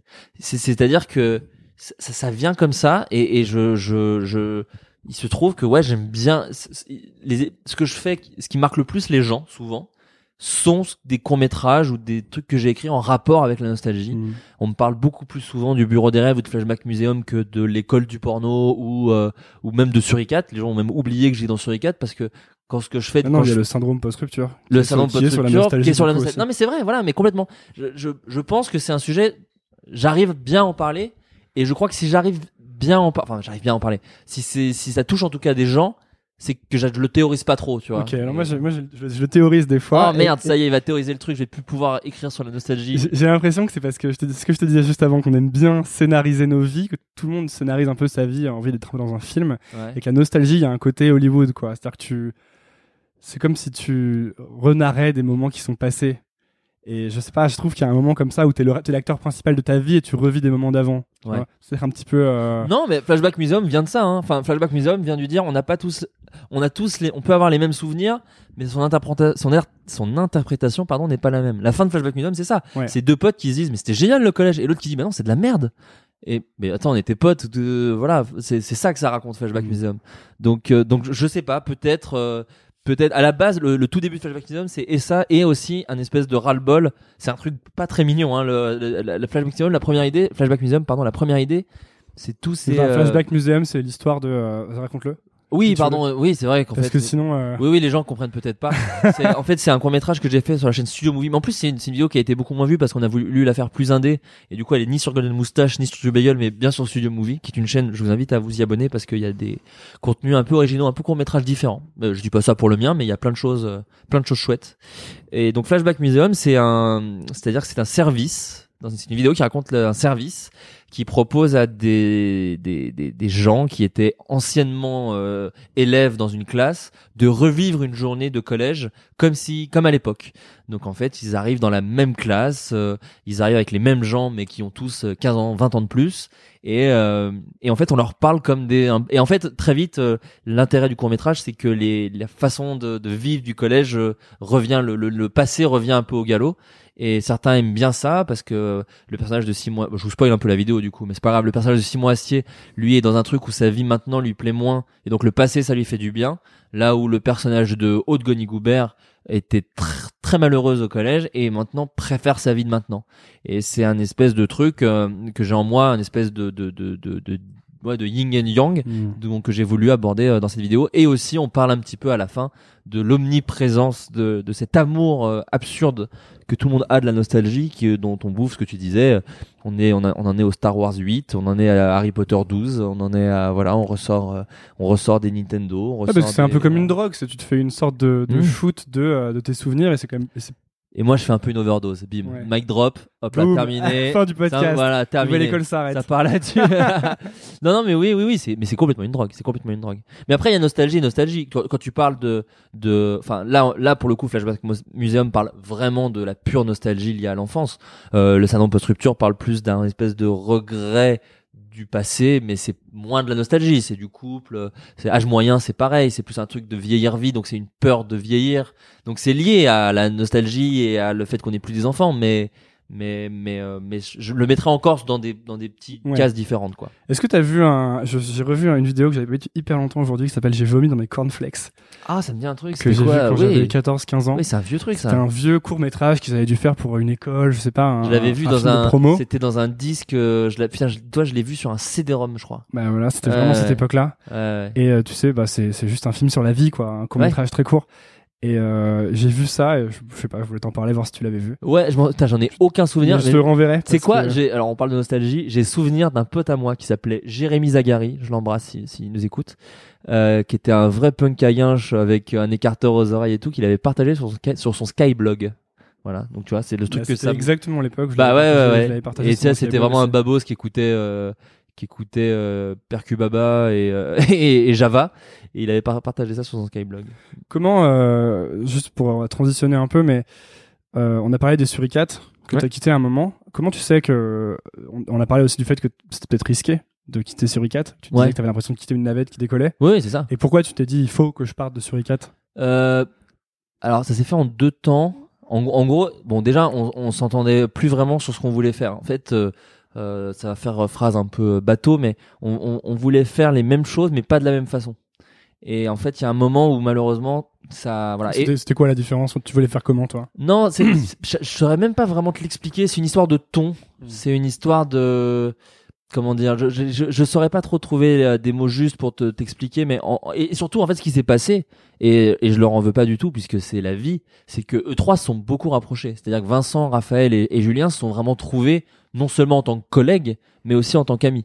Euh, et du coup, en fait, quand euh, eux font euh, plein de soirées, euh, machin et tout, et se rapprochent et délirent ensemble et tout, et que toi t'es moins dans ça, euh, bah en fait tu es un peu mis de côté euh, malgré toi. Euh, enfin malgré toi, non, parce que c'est aussi moi qui l'ai cherché, mais mais sans sans vouloir être mis de côté en tout cas. Donc euh, sans penser à ça. Donc, euh, donc non, c'est comme ça que ça s'est fait. euh, et, et aussi, c'est qu'en fait, je voyais qu'il y avait une ambiance qui commençait à être un peu de merde, Mm. et que ce que je savais, c'est que j'aimais ces mecs et je les aime toujours d'ailleurs, et que et que ça m'aurait fait chier qu'on se force, qu'il y ait des non-dits, qu'il y ait des trucs de de bah vas-y t'as qu'à faire ta vidéo et puis voilà euh, c'est et ça ça je voulais vraiment et, on d'ailleurs je dis je je je mais c'est voilà on voulait éviter ça et c'est grâce à Navo qui a eu l'intelligence de dire mais les gars euh, enfin voilà euh, moi ce que je sais c'est que j'aime Turicat et que j'aime Flaubert et qu'en fait là on peut faire euh, deux fois plus de vidéos je cite ces mots hein, c'est pas mal j'aurais pas la prétention de dire ça mais il dit là ce que je sais c'est que j'aurai deux fois plus de vidéos cool alors que là vous allez vous forcer à essayer de mettre, mettre tout le monde d'accord alors que vous l'êtes plus Ça me fait penser au truc. Donc, tu disais tout à l'heure que tu vas toujours dire oui à un projet qui te plaît. Ouais. Et du coup, pour faire euh, le parallèle, euh, est-ce que finalement, dès que tu sens qu'un truc va pas très bien, c'est pas le moment de le quitter? Euh, C'est un peu, il y, a un il y a un truc américain Ouais. qui dit c'est soit fuck yes, soit no. ah Tu vois ce ouais que je veux dire? En gros, si tu veux faire un truc, soit c'est fuck yeah, je vais le faire, c'est sûr, c'est très bien. ouais. Soit si je le sens pas de manière parfaite, je le fais pas. Euh, je suis moins catégorique parce que je veux voir quand même ce que je peux y, y faire, même si au début ça pue un peu. Genre, je refuse jamais un rendez-vous. J'ai eu des rendez-vous avec des boîtes de prod euh, où vraiment tu peux te dire, bah, Tu refuses jamais. Donc les gens qui te contactent pour prendre un café, tu dis oui. euh, ouais, ouais, oui, si je, si je suis dispo, enfin si j'ai du temps. Là, pour Ouais. le coup, si je travaille, euh, je vais dire non. Mm. Mais mais si, mais même euh, ça peut être, je dis, je sais pas, il y a quoi peut être bah tiens Hanouna tu vois si demain Hanouna m'appelle et il me dit vas-y j'ai pensé à toi je fais bah dites-moi ce que c'est je vais pas dire quoi Hanouna casse-toi je veux jamais t'en- entendre parler de toi non d'abord dis-moi et après si c'est un truc où je dois euh, boire mon propre vomi euh, sur euh, assis sur Mathieu Delormeau peut-être que je dirais non à ce moment-là Mm. mais mais euh, mais j'écoute les gens j'écoute les gens parce que ce serait stupide de, de me mettre dans une position euh, euh, oh non ça m'intéresse pas tu vois sur mon espèce de trône euh, de youtubeur euh, tu vois enfin Ouais. ce serait stupide pour moi de faire ça. Donc non, non, moi je rencontre. Bah regarde, tu vois, euh, presque adulte, Norman Cyprien Natou, on- au- il y a plein de gens qui me suivent qui peuvent se poser la question ce que ce que je peux aller faire là-bas. Et, euh, et, si j'avais commencé à penser à ça, peut-être je l'aurais jamais fait. Et je les ai rencontrés et je fais ah bah non, le projet, je vois ce que je peux apporter à ça. Donc du coup, je l'ai fait. Et je suis très heureux de l'avoir fait. Donc euh, donc non, j'essaie de non, je, je je rencontre les gens et surtout c'est un métier qui est quand même aussi super pour ça. Tu rencontres des gens tout le temps et des gens parfois ou qui deviennent tes amis et Enfin voilà, on citait euh, Aurel San. Moi, je suis tellement heureux. Euh, Kian et Navo, euh, c'est des gens dont j'aimais le travail avant de les rencontrer. Donc c'est tellement plaisant de dire super. j'aime leur travail. Mon travail fait écho à leur travail et en plus quand je les rencontre, on s'entend bien. Donc c'est super ce genre de choses. Euh, Est-ce que tu as le sentiment d'avoir eu de la chance sur ton parcours? Parce qu'on parlait, on a parlé avec Navo qu'il faut respecter la chance, qu'il n'y a pas vraiment de chance parce qu'on la prépare en même temps. Ouais ouais ouais. Faut respecter. est-ce qu'à un moment ça. tu t'es dit euh, j'ai trop de chance? Ah, alors ouais, pas mal de façon de tourner la question. Je crois pas avoir trop de chance. Je crois beaucoup au karma, pas en règle immuable obligatoire, mais je trouve que c'est un super moteur. Comme plein de gens, il y a plein de gens qui, qui, qui voient la religion comme ça, qui disent non mais moi vas-y je mange du je mange de la viande le vendredi, je m'en fous. Mais par contre, je trouve que les préceptes de cette religion me permettent d'avancer, euh, me permettent d'être quelqu'un de bien. Et ils prennent ce qui les intéresse dans cette religion pour essayer de de- d'être quelqu'un de bien, ça veut rien dire, mais de bien pour eux, où ils se sentent bien en tant qu'être humain. Moi, j'ai un peu ça avec le karma. J'ai l'impression que, voilà, si tu fais des choses bien, c'est bénéfique pour toi aussi. Donc, euh, j'essaie de faire des choses qui me paraissent bien et, et, et j'essaie de pas trop faire des choses qui me paraissent mal. Voilà. Euh, je suis plein de défauts, hein, mais en tout cas, c'est c'est mon espèce de moteur. Euh, à partir de là, est-ce que euh, j'ai eu trop de chance? Je ne crois pas.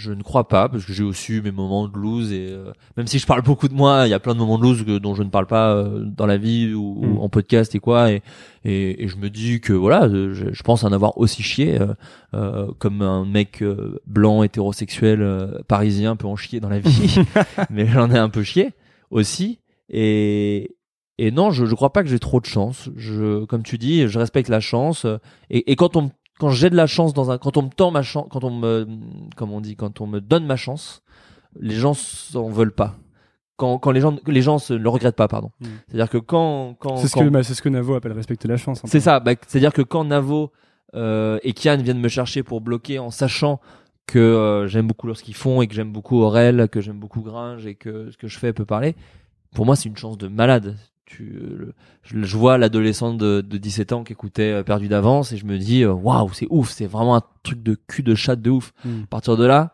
j'écris un milliard de blagues je suis là à toutes les réus. On me dit tu veux faire le montage? Je fais oui je fais le montage aussi parce que j'ai envie d'accompagner ce bébé parce que j'en suis fier et et et et et, voilà et je, et je crois aujourd'hui et- enfin je vais pas avancer mais je pense que ils sont contents euh, les gens qui ont travaillé avec moi et ils sont contents de l'apport que j'ai fait que j'ai apporté à le, ce que j'ai apporté dans cette série. Et moi, je suis fier du programme. Bloqué aujourd'hui, c'est le programme encore j'ai je suis plus fier. Ouais, ouais, c'est, c'est un truc- alors que c'est pas le mien. Hein, c'est vraiment, c'était une idée de Kian, Navo, Aurel et Gringe. Hmm. Mais aujourd'hui, je me dis, je suis tellement heureux de pouvoir. Je je sais pas, je me suis rematé tous les épisodes récemment et je me suis dit putain, il y avait des, un truc un peu prétentieux, mais il y avait des trucs cool. Enfin, je l'aime bien cette série, je la trouve fine, bizarrement derrière ces grosses blagues de cul. Ouais, non. Et... Non, non, mais je, je disais pas Non, ça mais pour que tu me le dises. je valide, mais moi, c'est vraiment une des séries que j'ai maté euh, Ouais, la nuit, euh, 50 épisodes de suite mais avec un c'était pote. fait pour ça. voilà. Je suis tellement heureux qu'on ait fait un truc pareil que ouais, je, je le dis vraiment avec euh, pas de l'émotion dans la voix parce que voilà, c'est un peu beaucoup, mais je suis, je suis très content de cette série. Je suis très fier. Je suis Mais très dès le départ dans tes vidéos, euh, que ce soit sur Icat, la Golden Moustache, etc., moi je trouvais qu'il y avait un truc un peu différent, une sorte de complexité dans la manière de raconter les choses. Justement, tu dis ce yin et ce yang, il y a le, le triste et le drôle, tu vois, parce que finalement la vie c'est un peu plus complexe que juste drôle ou juste triste. Ouais, ouais, et puis je vais même encore moins théoriser ce que tu viens de dire, c'est que ce que j'aime dans l'art n'est pas que drôle ou que triste en fait. C'est que quand je regarde mes films préférés ou, ou ce qui m'a le plus marqué en tant qu'être humain en termes de fiction, c'est des trucs qui Qu'est-ce qui t'a le plus deux. marqué en termes de fiction? Oh, il y en a plein, mais on citait Rémi Besançon en début Ouais. de- d'émission. Moi, Rémi Besançon. Ça euh, c'est vraiment un chef-d'œuvre pour moi. hein, Ouais, ce film, le premier moi jour aussi. reste de ta vie. Moi aussi, Parce, parce, que qu'en- en, deux heures ou une heure et demie, il te fait passer toute une vie sans jamais être cliché. Mais c'est beaucoup sur la nostalgie, hein, le premier jour de la nostalgie. Le titre est nostalgique. Hein. euh, Et, et, et oui, non, ce film a été un, je crois que c'est la- c'est mon plus vieux souvenir de larmes au cinéma déjà, d'avoir pleuré au cinéma. Et, et je me souviens que la, ce que j'ai- je suis sorti de la salle en me disant, c'est trop bien parce que tous les films que j'avais vus qui mélangeaient un peu drame et comédie, la comédie était pas très drôle, c'était surtout le drame qui prenait de la Mm. place, ou alors l'inverse, c'était comique et quand ils mettaient du drame, bon, on n'y croyait pas, on était là genre, ouais, là, vous avez voulu faire genre, mais en vrai, c'est de la merde, euh, voilà. Premier jour de nostalgie, c'est mon plus vieux souvenir où je me souviens avoir été très, très, très ému.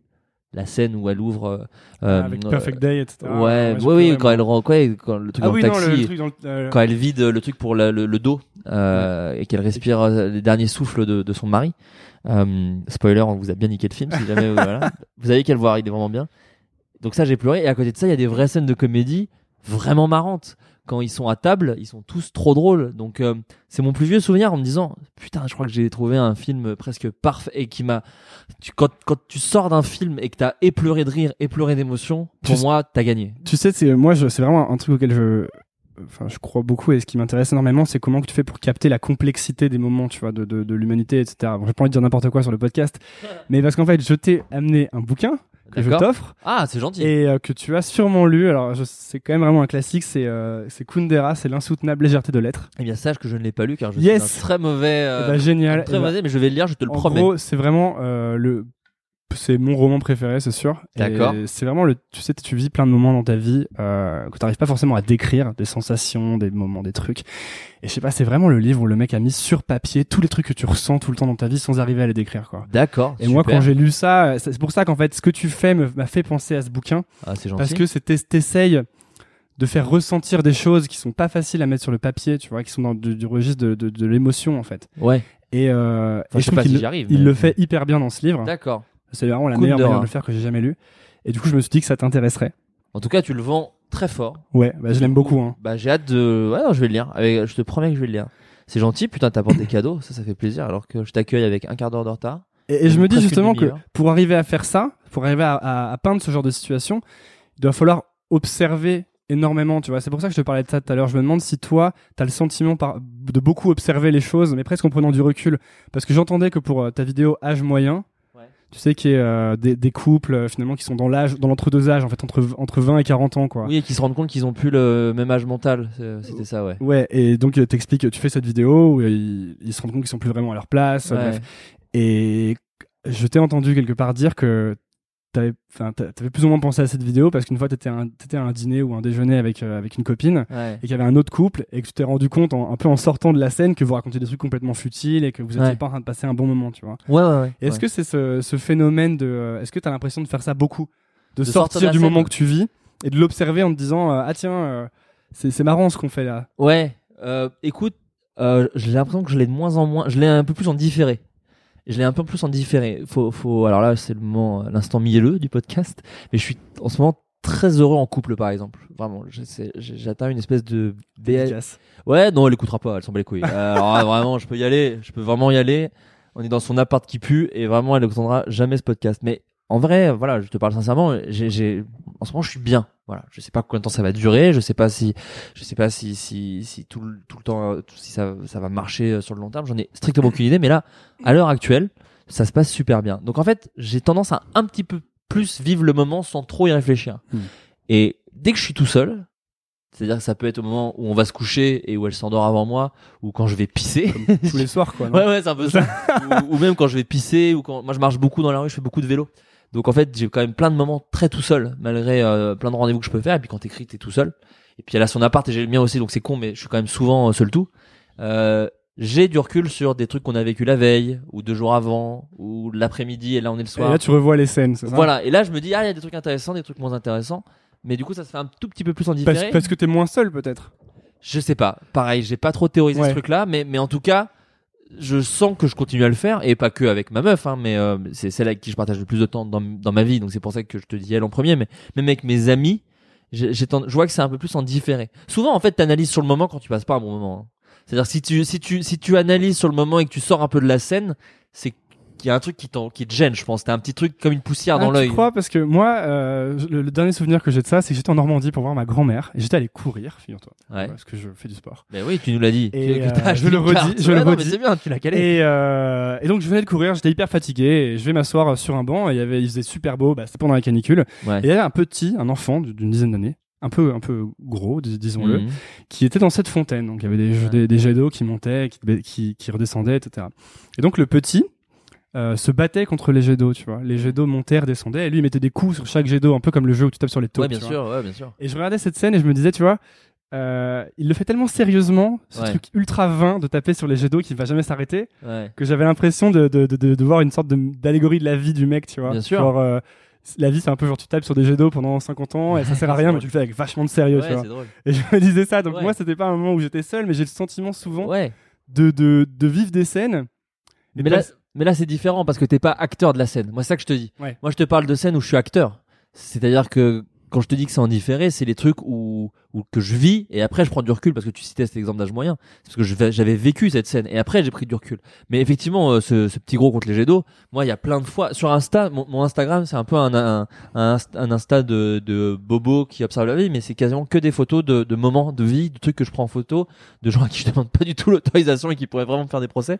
Mais euh, et d'ailleurs, je me suis fait engueuler par une nana la dernière fois que j'avais pris en photo. Euh, euh, une bande de nanas en fait, mais qui était, euh, elles étaient sous, c'était à Sèvres Babylone, elles étaient sous le truc et elles dépassaient vachement des bancs. C'était genre 40 meufs assises sur un putain de banc et elles dépassaient de partout. Et la photo était magnifique. Elle m'a dit tu l'effaces, tu l'effaces. Et après j'ai, tu tu prends du recul, tu fais ouais t'as raison, je l'efface. En fait c'est vrai, je prends des photos de gens sans demander et tout. Mais mais du coup mon Insta est un peu ça. Et la dernière fois pareil, j'ai bouffé une crêpe moi dans une crêperie et, et je suis tombé sur trois ados qui discutaient beaucoup. J'en ai fait une série de tweets et euh, ce truc-là a vachement marché. D'ailleurs, beaucoup de gens l'ont tweeté. C'est un espèce de thread sur euh, sur ouais euh, trois jeunes qui vont. Mais ça, ouais, moi je le, je le fais beaucoup. Obs- Observer des gens, des moments de vie, écouter dans les cafés, c'est super. Moi, je mets, souvent je mets mon casque et il y a pas de musique, ce qui fait que c'est un peu étouffé. Et je fais genre, euh, je travaille, j'écoute des trucs, et en fait j'écoute les conversations des gens. Ça, je trouve ça super intéressant. Sa- Sachez-le la prochaine fois que vous vous Ouais, si on se croise, je vous écoute beaucoup. euh. Non, c'est super intéressant. Tu prends des brides et puis surtout, moi, ce que je préfère écrire, euh, c'est les dialogues. Et des fois, tu chopes des queues comme ça qui te font, ah, qui te font tellement de bien, quoi. Parlons-en justement. Parlons de comment tu travailles. un peu. Ouais. Parce que euh, est-ce que t'as un... comment tu fais quand tu commences un projet? Mettons, parlons de bloquer. Ouais. En plus, bloquer c'est en collaboration. Du coup, c'est Ah intéressant. ouais, ouais, c'est intéressant. Comment ça se passe pour écrire un épisode? Toi, tu dis que t'arrives pas trop avec les idées. Ouais, j'ai pas d'idée de base de qu'est-ce que je raconte? C'est plus un espèce de mood, genre ah j'ai envie de parler de ça. Comment Mhm. je raconterais ça? Voilà. Mais j'ai pas d'idée géniale de oh je sais un robot géant qui tu vois j'ai pas Ouais. ce truc là de euh, super bonne Et, idée. et ça, c'est en général? Ouais, tout le temps. Mais tout le temps même. C'est jamais arrivé que j'ai une idée que je trouve bonne et après je me dis qu'est-ce que je vais raconter? Qu'est-ce que je veux dire par cette idée? Souvent c'est j'ai envie de parler d'un sujet, comment je vais le traiter? Genre euh, voilà, est-ce que ça va être par une espèce de sketch métaphorique? Est-ce que ça va être par un truc de dialogue assez basique comme Barbecue ou Simba qui sont pour le coup juste des dialogues? Voilà, c'est un truc dont j'ai envie de parler et je sais pas comment je vais en parler. Euh, bloquer la, la façon de travailler en elle-même est encore euh, différente d'autres choses que j'ai pu faire parce que c'est vraiment euh, des potes qui discutent. Je sais que ça peut paraître vraiment très euh, con, mais on était autour de table, elle va bloquer, on se faisait des réunions, on arrivait à 14h, souvent on était tous à moitié à la bourre, il y en a qui arrivaient à 15h, 16h, il y en a qui dit, en fait je dois me barrer à 14h30. Mais mec, il est 14h15. Ouais, désolé, machin. vraiment, bloquer c'était vraiment ça. Mais Et parfois, on faisait des réunions entières où on devait écrire. On se voyait à 14 heures et on parlait euh, de ce qu'on pensait de Kenza Farah, par exemple. Et ça prenait deux heures et demie de la réunion. Et après, on dit peut-être ton boss? Ouais, bon, je sais pas. Enfin, voilà. C'était plus Navo, le directeur d'écriture, sans le dire, parce qu'on n'a jamais dit que c'était lui. Il n'y avait pas forcément de directeur d'écriture, mais c'était quand même lui le plus, euh, le plus prof, le plus gars en avance. Et en même temps, c'était lui qui pouvait divaguer pendant des heures parce que bah, il, dit qu'il est de l'école de l'oisiveté. Mais et alors sur une série qui s'appelle Bloqué, qui raconte l'histoire de deux mecs qui sortent pas de leur appart, on avait besoin d'oisiveté si tu veux. Donc euh, donc on a on a beaucoup fait ça, on a beaucoup parlé de 11 milliards de trucs. Le jeu du Johnny Depp, qui est un épisode un peu connu de, de Bloqué, donc euh, à savoir dire Johnny Depp et rajouter des jeux de mots. Euh, pour Johnny Ali Depp. Johnny Ali Depp, voilà. Johnny Ali, Berry Depp, voilà tout ça. Ça vient vraiment de Aurel qui fait un jeu de mots de merde, Bruno qui rajoute un nom moi qui rajoute un nom, Kian qui rajoute un nom, Gringe qui rajoute un nom, Clément euh, qui rajoute un nom, et on se dit, bon, on a un épisode là, ouais, allez, terminé. C'est vraiment, mais pas plus con. Il y en a pas un qui s'est dit, hé, moi j'ai une super idée. Non, ça s'est fait comme ça. À côté de ça, t'as d'autres épisodes où c'est des gens qui viennent. Le jeu de, euh, je sais que Bruno, il a mis beaucoup de jeux à la con qu'il faisait avec son frère, par exemple, dans Bloqué. Le genre, euh, tu joues à, tu joues à, putain, tu fais un ni oui ni non, hmm. et qui dit, bah peut-être. T'es en train de faire un oui ni non je sais pas. Je peux pas te répondre. Voilà tout ça. Ça c'est un truc que Bruno adorait faire. La, toupie, je crois que c'est un truc qu'il faisait avec euh, avec un de ses potes aussi. Enfin donc on amenait aussi des choses à nous. Je sais que moi le, le plan cul, c'est un épisode euh, pas très connu mais où Gringe j'ai dit euh, putain je me suis fait larguer alors qu'on était que des plans cul, je comprends pas ce qui m'arrive. C'est un truc qui m'est arrivé moi où je comprenais pas. Où, j'étais genre comment ça on se voit plus? Mais de toute façon t'avais pas dit que les plans cul c'était pour pas souffrir? Et là tu me largues? Et ça me fait, ça me rend vraiment triste en fait. Et voilà, donc c'est c'est des trucs qui viennent comme ça.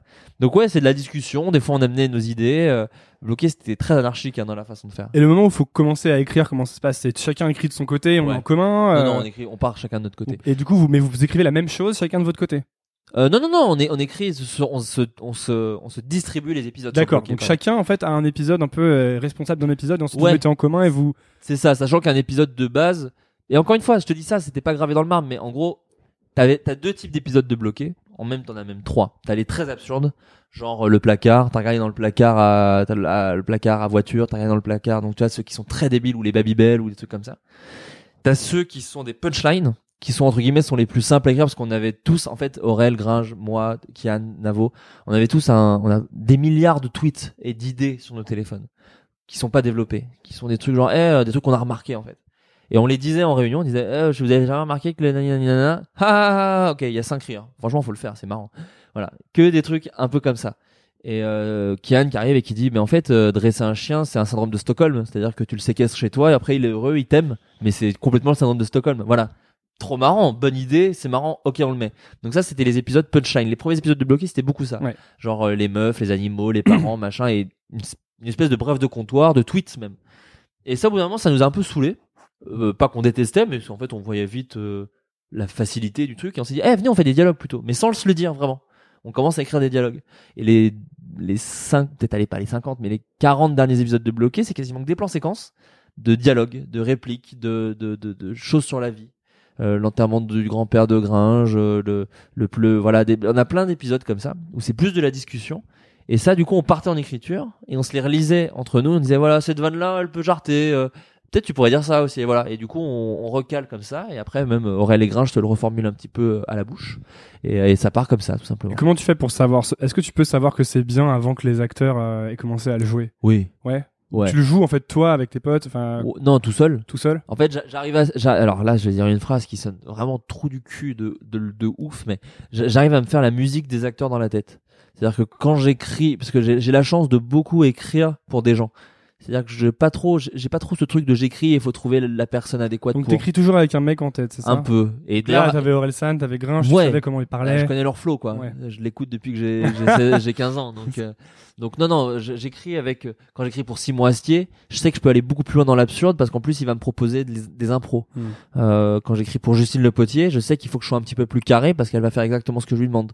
Donc il faut que je la folie, il faut que je la mette déjà dedans et en même temps je sais dans quoi elle est forte elle est forte dans euh, pas euh, l'incompréhension et le sarcasme Justine donc je sais que si j'écris un personnage un peu sarcastique et machin je pense à elle Si elle le fait pas, je dois trouver quelqu'un qui le fera aussi bien. Mais du coup, en l'écrivant, j'avais un peu elle en tête. Après, j'arrive à me sortir et à me dire, faut que je trouve une comédienne qui n'est pas Justine Le Potier, qui a ses trucs à elle, mais qui saura jouer ça, du coup. Enfin voilà, donc c'est comme ça que je je que je, que je construis le truc euh, dans mon esprit. Et toi, tu, est-ce que tu, par exemple, t'as un process, tu tous les jours t'écris, ou est-ce que t'as besoin de faire un truc et du coup tu vas écrire un peu quand tu trouves un moment euh, C'est plus euh, chaotique ou organisation Ah non, c'est chaos, c'est chaos, c'est deadline moi. C'est qu'on me dit, il faut que ce soit fait pour vendredi. Ok. Donc, jeudi, coup- jeudi soir. Ouais, pas, pas forcément jeudi soir, mais en tout cas, je fais ok. Bah jeudi, je suis, je bosse toute la journée. J'ai quoi comme créneau de libre? Bah mercredi matin. Bah ok, bah ce sera mercredi matin. Mm. Voilà. Et je me cale. Et, et maintenant, j'essaie. Je me rends. Avant, j'étais mais toujours. Je suis très euh, la nuit. Je suis vraiment bien la nuit parce qu'il fait. Personne me fait chier. Mon téléphone ne vibre pas. Euh, j'ai rien à foutre sur Facebook parce que personne poste. Donc j'ai j'ai pas trop de. euh, je je vais je vaque pas à mes occupations. L'actualité est morte la nuit. Il se passe rien. Mhm. Donc euh, donc en fait la nuit c'est super pour moi pour travailler. Là en ce moment je me rends compte que le matin je suis assez bon. Bah, c'est les deux moments où on ne dérange pas. Bah le matin on me dérange hein. Ah, mais le Euh, matin, à quelle heure? Ça dépend. non, ouais non mais dès 8h, dès 9h. Mais en vrai euh, t'as déjà des textos, des mails, Mm. t'as déjà des... le monde, euh, enfin les articles des journaux commencent à apparaître. Donc d'un coup ah bah tiens quoi une réforme Macron machin et là t'as- tu passes une heure et demie sur tous les sites qui parlent du truc et voilà tu peux. Mais j'arrive à arrêter un peu ça et le matin je, je me rends compte que le fait de me réveiller, d'avoir le petit chocolat chaud et de, de voilà de me réveiller et de ah, mon, mon cerveau arrive à trouver des trucs. Donc moi je suis très fort, enfin je suis très fort. Je suis au maximum excellent. de ma capacité en tout cas euh, le, le soir et le matin. L'après-midi, c'est l'enfer. Et l'après-midi, c'est pour ça que je fais des réunions de discussion beaucoup. C'est-à-dire que quand je dois écrire l'après-midi, souvent c'est quand je suis en coécriture avec des gens et on discute du texte. On dirait, il pourrait dire ça, il pourrait dire ci, il pourrait dire ça. Mais écrire sur un ordinateur, j'essaye, hein, là, de temps en temps, je me fous dans des cafés et j'essaye d'écrire. L'après-midi, je suis de la merde. T'arrives pas? C'est pas ouf. C'est. Comment tu fais pour évaluer qu'un truc que t'as fait est bien ou, ou est-ce que des fois t'as peur d'avoir la tête dans le guidon et de, de faire des trucs nuls et de les montrer aux gens et qui disent mais c'est de la merde ce que t'as fait? Non, ça va. euh, c'est c'est un truc de jeu vidéo en fait. C'est un truc de. Enfin, c'est c'est une façon de penser très jeu vidéo, très jeu vidéo ludique, pardon. C'est euh, euh, arriver à. j'a- J'arrive à être content du truc en fait. C'est un truc genre ah ça je l'ai je l'ai fait bien. Ok c'est bon. Hmm. Voilà. Genre cette phrase elle est bien. Ok c'est bon. Voilà c'est c'est plus un truc comme ça.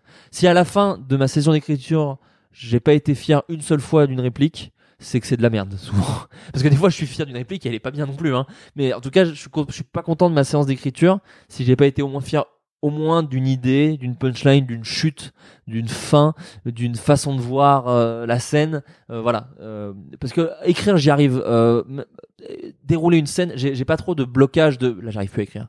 J'arrive à écrire, mais c'est de la merde. Et c'est ça qui est qui est qui. Est-ce que ton premier jet est toujours euh, est-ce que t'es du genre à tu vas faire le premier jet d'un coup, bam tu balances tout Hmm. et après tu reprends ou est-ce que plutôt tu vas travailler euh, Euh, bloc par bloc Putain, j'adorerais te donner une réponse complètement. Pareil, ça dépend, Mais ça ça dépend de Ouais. ouf. Ouais, ouais, ouais, ouais, ouais. Mais souvent, le premier jet, que je me fasse chier ou que ça sorte tout d'un coup, c'est pas très bien. hein. Enfin, il faut Mm. le retravailler quoi qu'il arrive. hein. Mais, euh, mais non, ça dépend vraiment des projets. Et tu te, tes inspirations, bon, j'imagine qu'elles vont depuis très longtemps, mais est-ce que, est-ce que tu te nourris de trucs, genre tu lis des bouquins sur comment écrire des dialogues à euh, fond, beaucoup. ouais. Beaucoup. Beaucoup parce qu'en fait, je pense que Quoi, par exemple? Euh, j'ai j'ai lu euh, bah, Truby, c'est pas mal. En fait, Truby, il propose des exercices. Genre des petites fiches de technique de chaque personnage, par exemple. Et en fait, bon, moi, la, la structure pour la structure, euh, je sais pas si c'est, si je, j'arriverai pas à le conseiller. Par contre, jouer avec mon histoire, ça à fond. Et Truby, il a ce truc un petit peu didactique de, bah, est-ce que votre personnage, euh, ah, il pourrait faire ça? Et tu dis, ah putain, je me suis pas posé la question. C'est cool de se poser la question. Et voilà. Et, Truby, il pousse un peu à ça. Donc ça, c'est cool. Euh, Snyder, il a des, espèces de, de, de euh, euh, alors putain, j'ai oublié son prénom. C'est celui qui a fait Save the Cat, qui est aussi un autre livre de référence d'écriture de scénario. Il te dit des trucs euh, avec des punchlines. C'est un peu un auteur punchline. Et par exemple, il te dit euh, le, il, a la- il parle de la technique du pape qui tombe dans la piscine.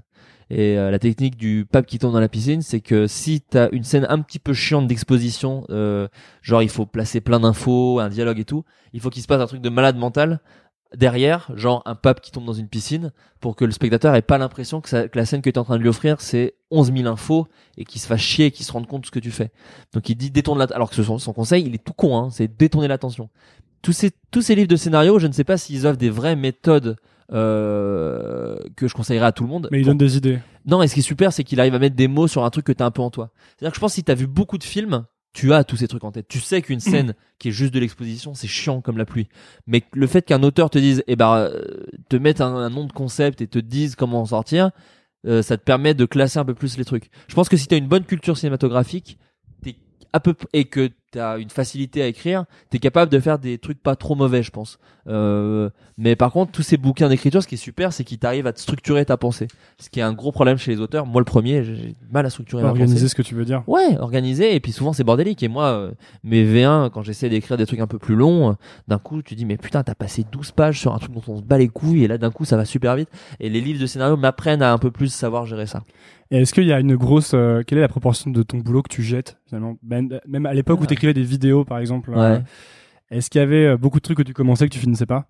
Ouais, mais Ouais. toujours hein. Toujours. En fait, j'ai des notes d'iPhone où il tu, y a co- tu commences facilement un truc si t'as une idée par exemple? Ouais, ah oui, à fond. Ouais. Grave.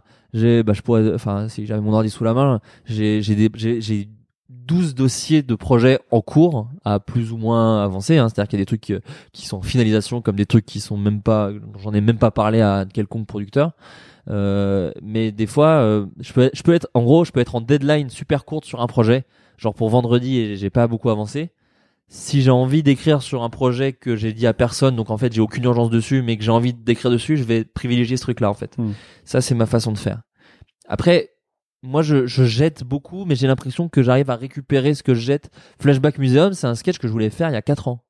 Euh, Comme si les trucs importants ou bien restaient que finalement t'allais pas les oublier. ça Ouais, et puis non, puis même des fois un sketch, il peut être pas bien, mais il y avait deux trois idées pas mal dans ce truc pas bien, ou même des scènes de dialogue. Moi j'aime bien écrire des scènes parfois. Des fois j'écris des scènes où je sais pas qui sont les persos machin, mais j'aime bien l'échange de dialogue et je l'écris et je sais pas où je vais le foutre.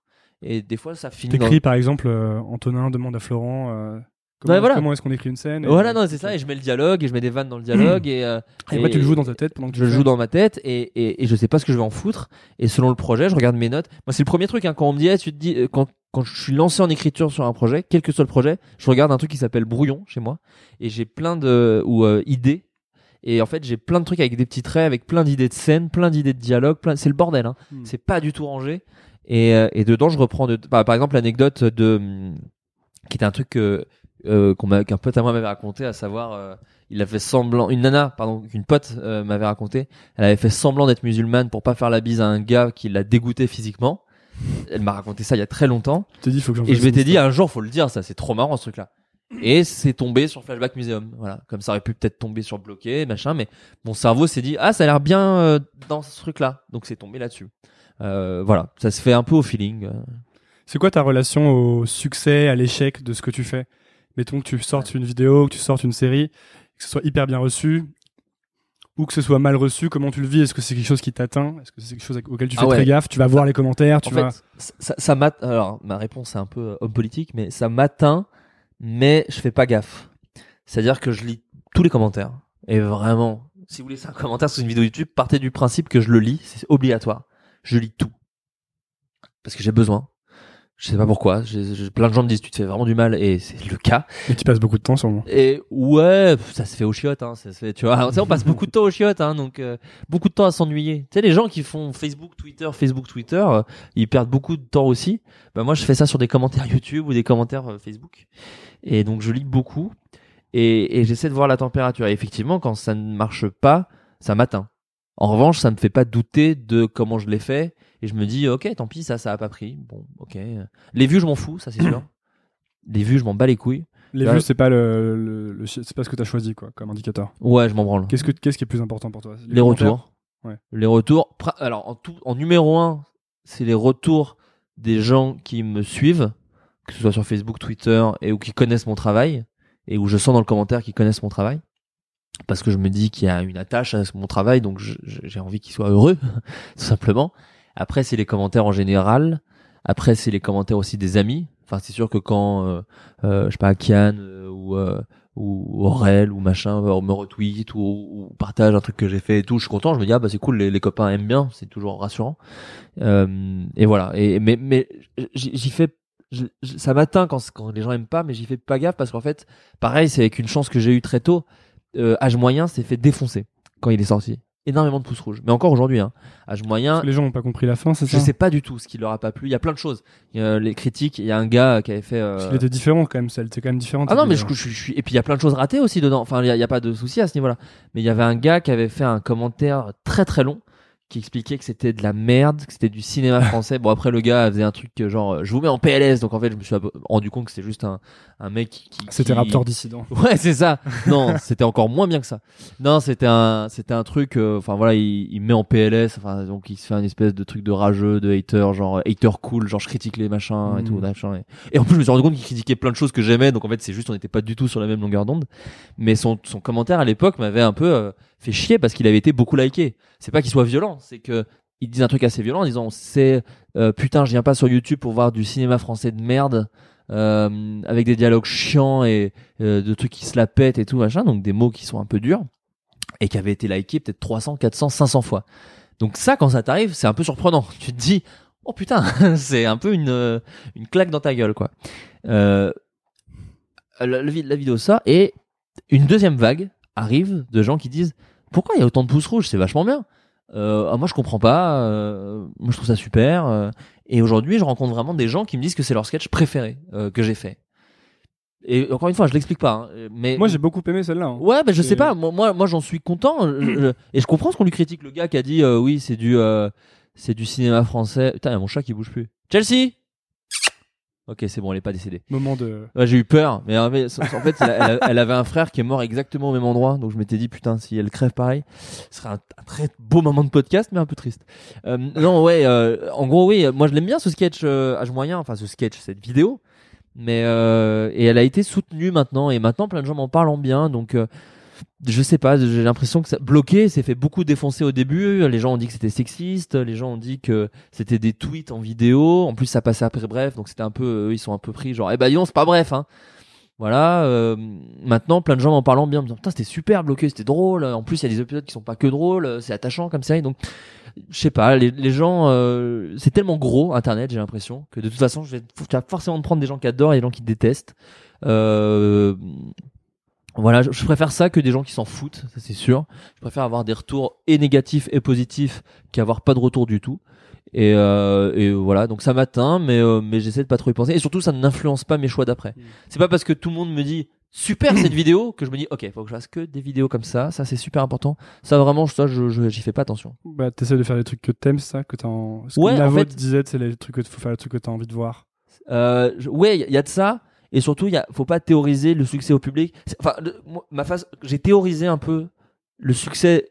euh, encore une fois relatif, parce que tu dis être connu, mais en vrai de vrai, je suis pas non plus euh, Norman ou Natou, tu vois. Moi, mine de rien, je suis aussi un peu à l'abri, à l'abri des balles. C'est que je touche à un public quand même euh, restreint, tu vois, au, au final. Mais quand je théorise un tout petit peu le, le, le succès, le mini succès de, de ce que je fais, c'est qu'à chaque fois j'étais sincère. Que ce soit dans l'école du porno, j'avais une vraie sincérité dans les blagues. C'est- C'est-à-dire que je voulais vraiment faire un sketch débile sur euh, une école qui, qui, qui instruit la pornographie. Quand j'ai voulu faire le bureau des rêves, j'ai voulu faire un truc sincère sur le deuil et le fait que ça prenne de la place dans l'insomnie, euh, que ça prenne du place dans, le cerveau euh, des gens. Quand j'ai fait, euh, je sais pas, bloqué, quand j'ai fait, à chaque fois j'ai essayé d'être très sincère avec ce que je voulais faire. Euh, même quand je fais presque adulte, qui n'est pas ma série, qui est la série de Norman et Cyprien, avec également Natou, euh, c'est leur série, mais je suis sincère dans ma démarche. Je sais exactement ce que je viens faire. C'est-à-dire que j'écris un épisode. Euh, bon, je sais pas si l'épisode sera sorti. Bon, tant pis, c'est un petit, spoiler euh, au, cas où, mais il y a un épisode sur euh, un, un, un oncle, un, euh, Cyprien, a un vieil oncle, un, oncle un peu lointain, qui est l'oncle de sa mère, donc le grand oncle, et il le connaît pas, comme souvent avec les grands oncles, on les connaît pas vraiment. Et il va à l'enterrement et quand il meurt, il se rend compte qu'en fait, euh, il avait plein de points communs avec son grand oncle. Euh, voilà. Bon, bah, j'ai l'impression que quand les gens ils verront cet épisode-là, ils sauront que c'est un peu mon truc.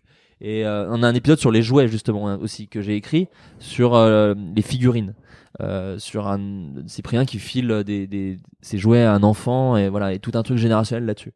Bon, j'ai l'impression que les gens quand ils le verront, ils sentiront qu'il y a un peu ma patte. Après, je me je suis auteur et du coup je me plie à ce à quoi j'écris, ce pourquoi j'écris. Donc là, j'ai écrit pour un truc pour TF1 à 20h40 de Norman Cyprien et Natou, qui s'adresse à un public beaucoup plus large que Bloqué, par exemple, qui est très vulgaire, qui est très grossier. Et du coup, euh, voilà, c'est aussi mon travail d'auteur de savoir m'adapter. Donc j'ai l'impression que tu retrouveras quand même, tu retrouveras ce que t'aimes chez moi dans cette série, mais d'une autre façon. Et du coup, je me dis, voilà, c'est la sincérité qui fait ça.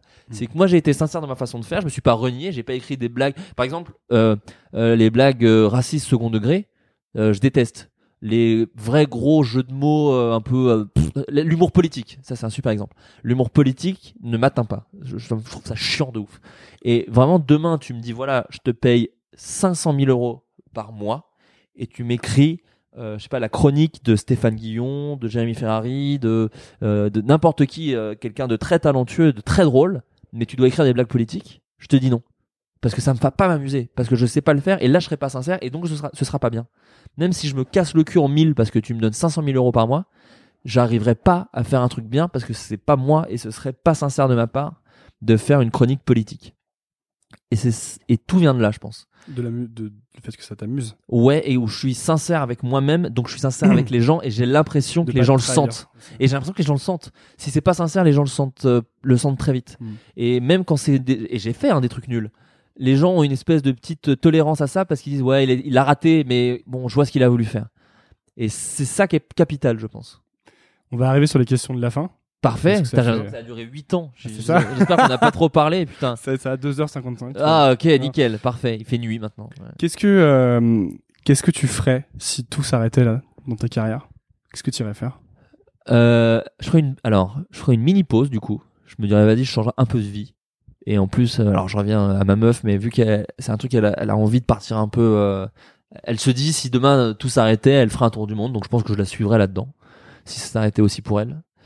Euh, je, je- et ou en tout cas, je, je- peut-être je partirais deux mois ailleurs. euh, si c'est si ça s'arrête et que j'ai de l'argent, on dit, on, Ouais, on ouais. part du principe que si ça s'arrête et que j'ai de l'argent, je pars à un endroit qui me fait un peu kiffer. Et je me dis vas-y, je- j'essaie de prendre un peu de culture ailleurs euh, avant de me relancer là-dedans. Et puis je reviendrai et, et je ferai peut-être du montage de films d'entreprise et ça m'ira aussi. Mais il faudra que ça aille du. Je pourrais pas faire un autre métier que de la création artistique euh, audiovisuelle en tout cas. Et ça peut être un truc qui a rien à, des films de mariage. Mais il faut que j'arrive. Si je peux faire des plans et du montage, Mm. que ça soit du cinéma ou des films de mariage, euh, moi ça me va.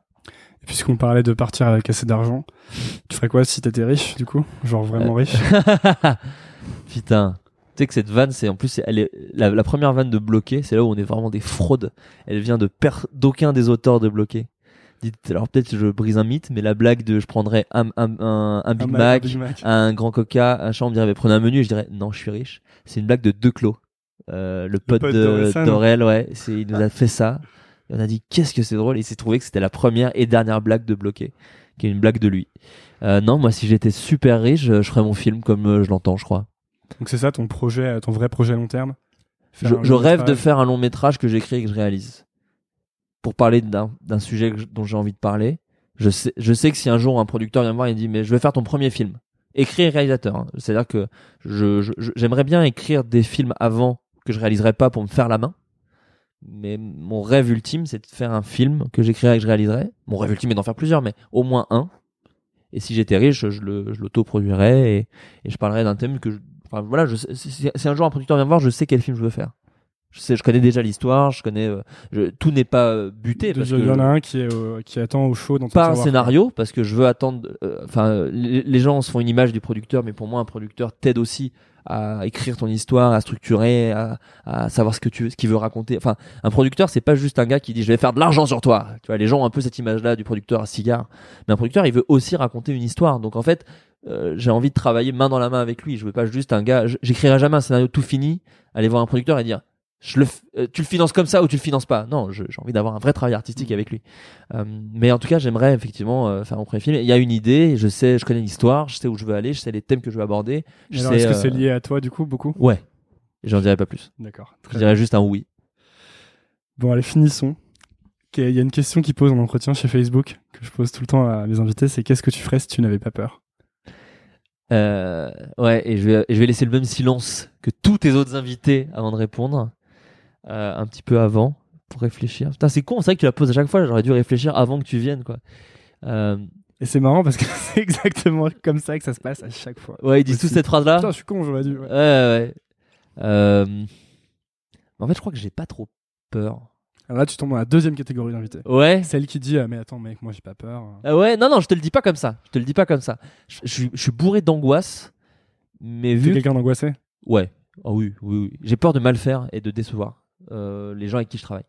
Euh, mais C'est ce qui te pousse à, leur faire, à, à en faire des tonnes, du coup. euh, à faire des bah, bosser, sur, euh, à bosser énormément. Quoi. Ah, je sais pas. Je te dis, j'ai pas théorisé à ce point, mais mais mais en tout cas, je sais que surtout quand c'est des gens, en plus, quand j'ai la chance de travailler avec des gens dont j'aime le travail, je suis tétanisé à l'idée de les de les décevoir. Mais en même temps, ça me réussit, donc je continue à pas trop. Tu sais, le, on parle souvent du syndrome de l'imposteur. Moi, j'ai un gros syndrome de l'imposteur. Ouais, bienvenue au club. Mais c'est un moteur de ouf. Moi, je suis pour ce truc. N'essayez pas de lutter contre votre syndrome de l'imposteur, c'est votre moteur, les gars. Moi, je, suis, je, je- je me sens imposteur dans tout ce que je fais. C'est ce qui me pousse à me sortir les doigts du cul, à essayer d'être le plus euh, travailleur et que les gens soient contents d'être avec moi et, et se disent justement, ah ok, c'était pas un imposteur. Hmm. Donc en fait, ma, je sais pas si c'est de la peur, le syndrome de l'imposteur, mais si si j'avais pas peur, euh, peut-être je perdrais un truc super euh, intéressant qu'il y a dans ce que je fais, peut-être. Donc en fait, je- je- ça me ferait chier de pas avoir peur. J'ai l'impression que la peur me permet. Si les gens aiment bien ce que je fais, c'est parce que j'ai un peu peur. Et ça, c'est le- t'es le seul à avoir donné cette réponse. Ouais, mais t'as vu, j'ai dit l'inverse au début, et en fait, en réfléchissant, je crois, mais la peur qu'il y a un peu dans ce que je fais, peut-être c'est ce qui fait que c'est pas trop, que ça peut intéresser les gens. Mais c'est bien, elle est bien, du coup, ta réponse. Je Ouais. vais la noter après. Ah, c'est gentil, bah merci. Tu pourras créer une catégorie d'invités. Absolument. Et la dernière question, donc, c'est qu'est-ce que tu dirais à Flaubert, enfin à Florent, Mhm. à 15 ans? Je dis 15 ans parce que généralement, je me 10 ans avant, comme t'es jeune. euh, Ouais, ouais. Tu vas ken dans encore quelques années. et c'est pas si tard en vrai, parce qu'une fois que c'est fait, c'est fait. Et t'oublies les années d'avant. Euh, donc fais-en pas un monde.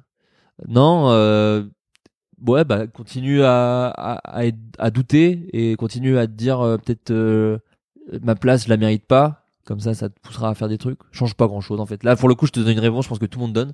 Mais continue comme ça, ça va, ça va aller.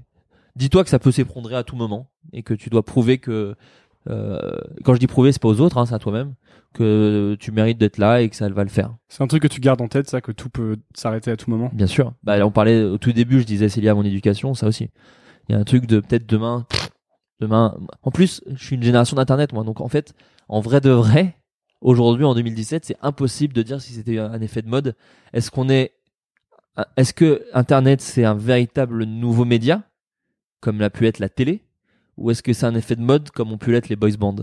J'ai pas encore cette réponse, donc en fait, j'essaie de travailler. Euh, euh, con- continuer de travailler sans trop me poser la question. Je, je sais, j'ai pas encore la réponse. On en reparle dans 5 ans pour le prochain épisode avec toi. Ouais, ouais, ouais. Mais dans 5 ans, je douterai encore. Je pas, je sais pas. Peut-être c'est, c'est une longue mode. oh, putain, peut-être c'est les, les téléphones sans fil en fait. c'est les, c'est...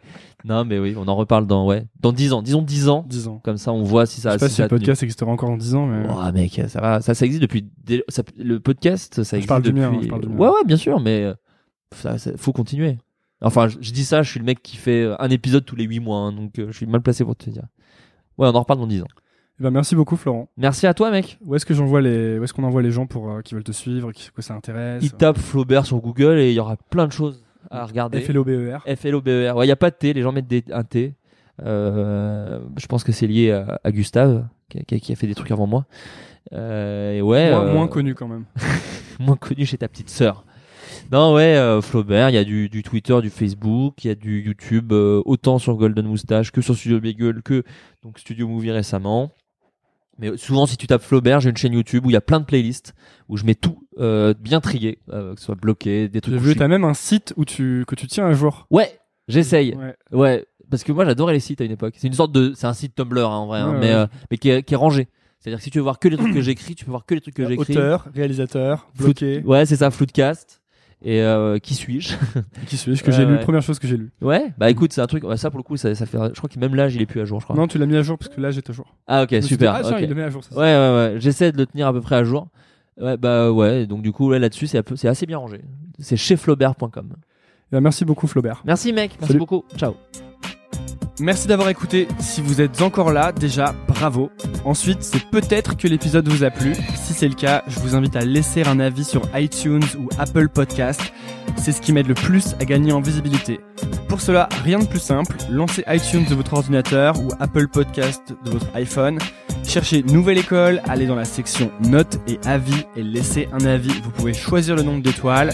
5 est de loin mon préféré. Merci de soutenir ce podcast et à lundi pour un nouvel épisode. Salut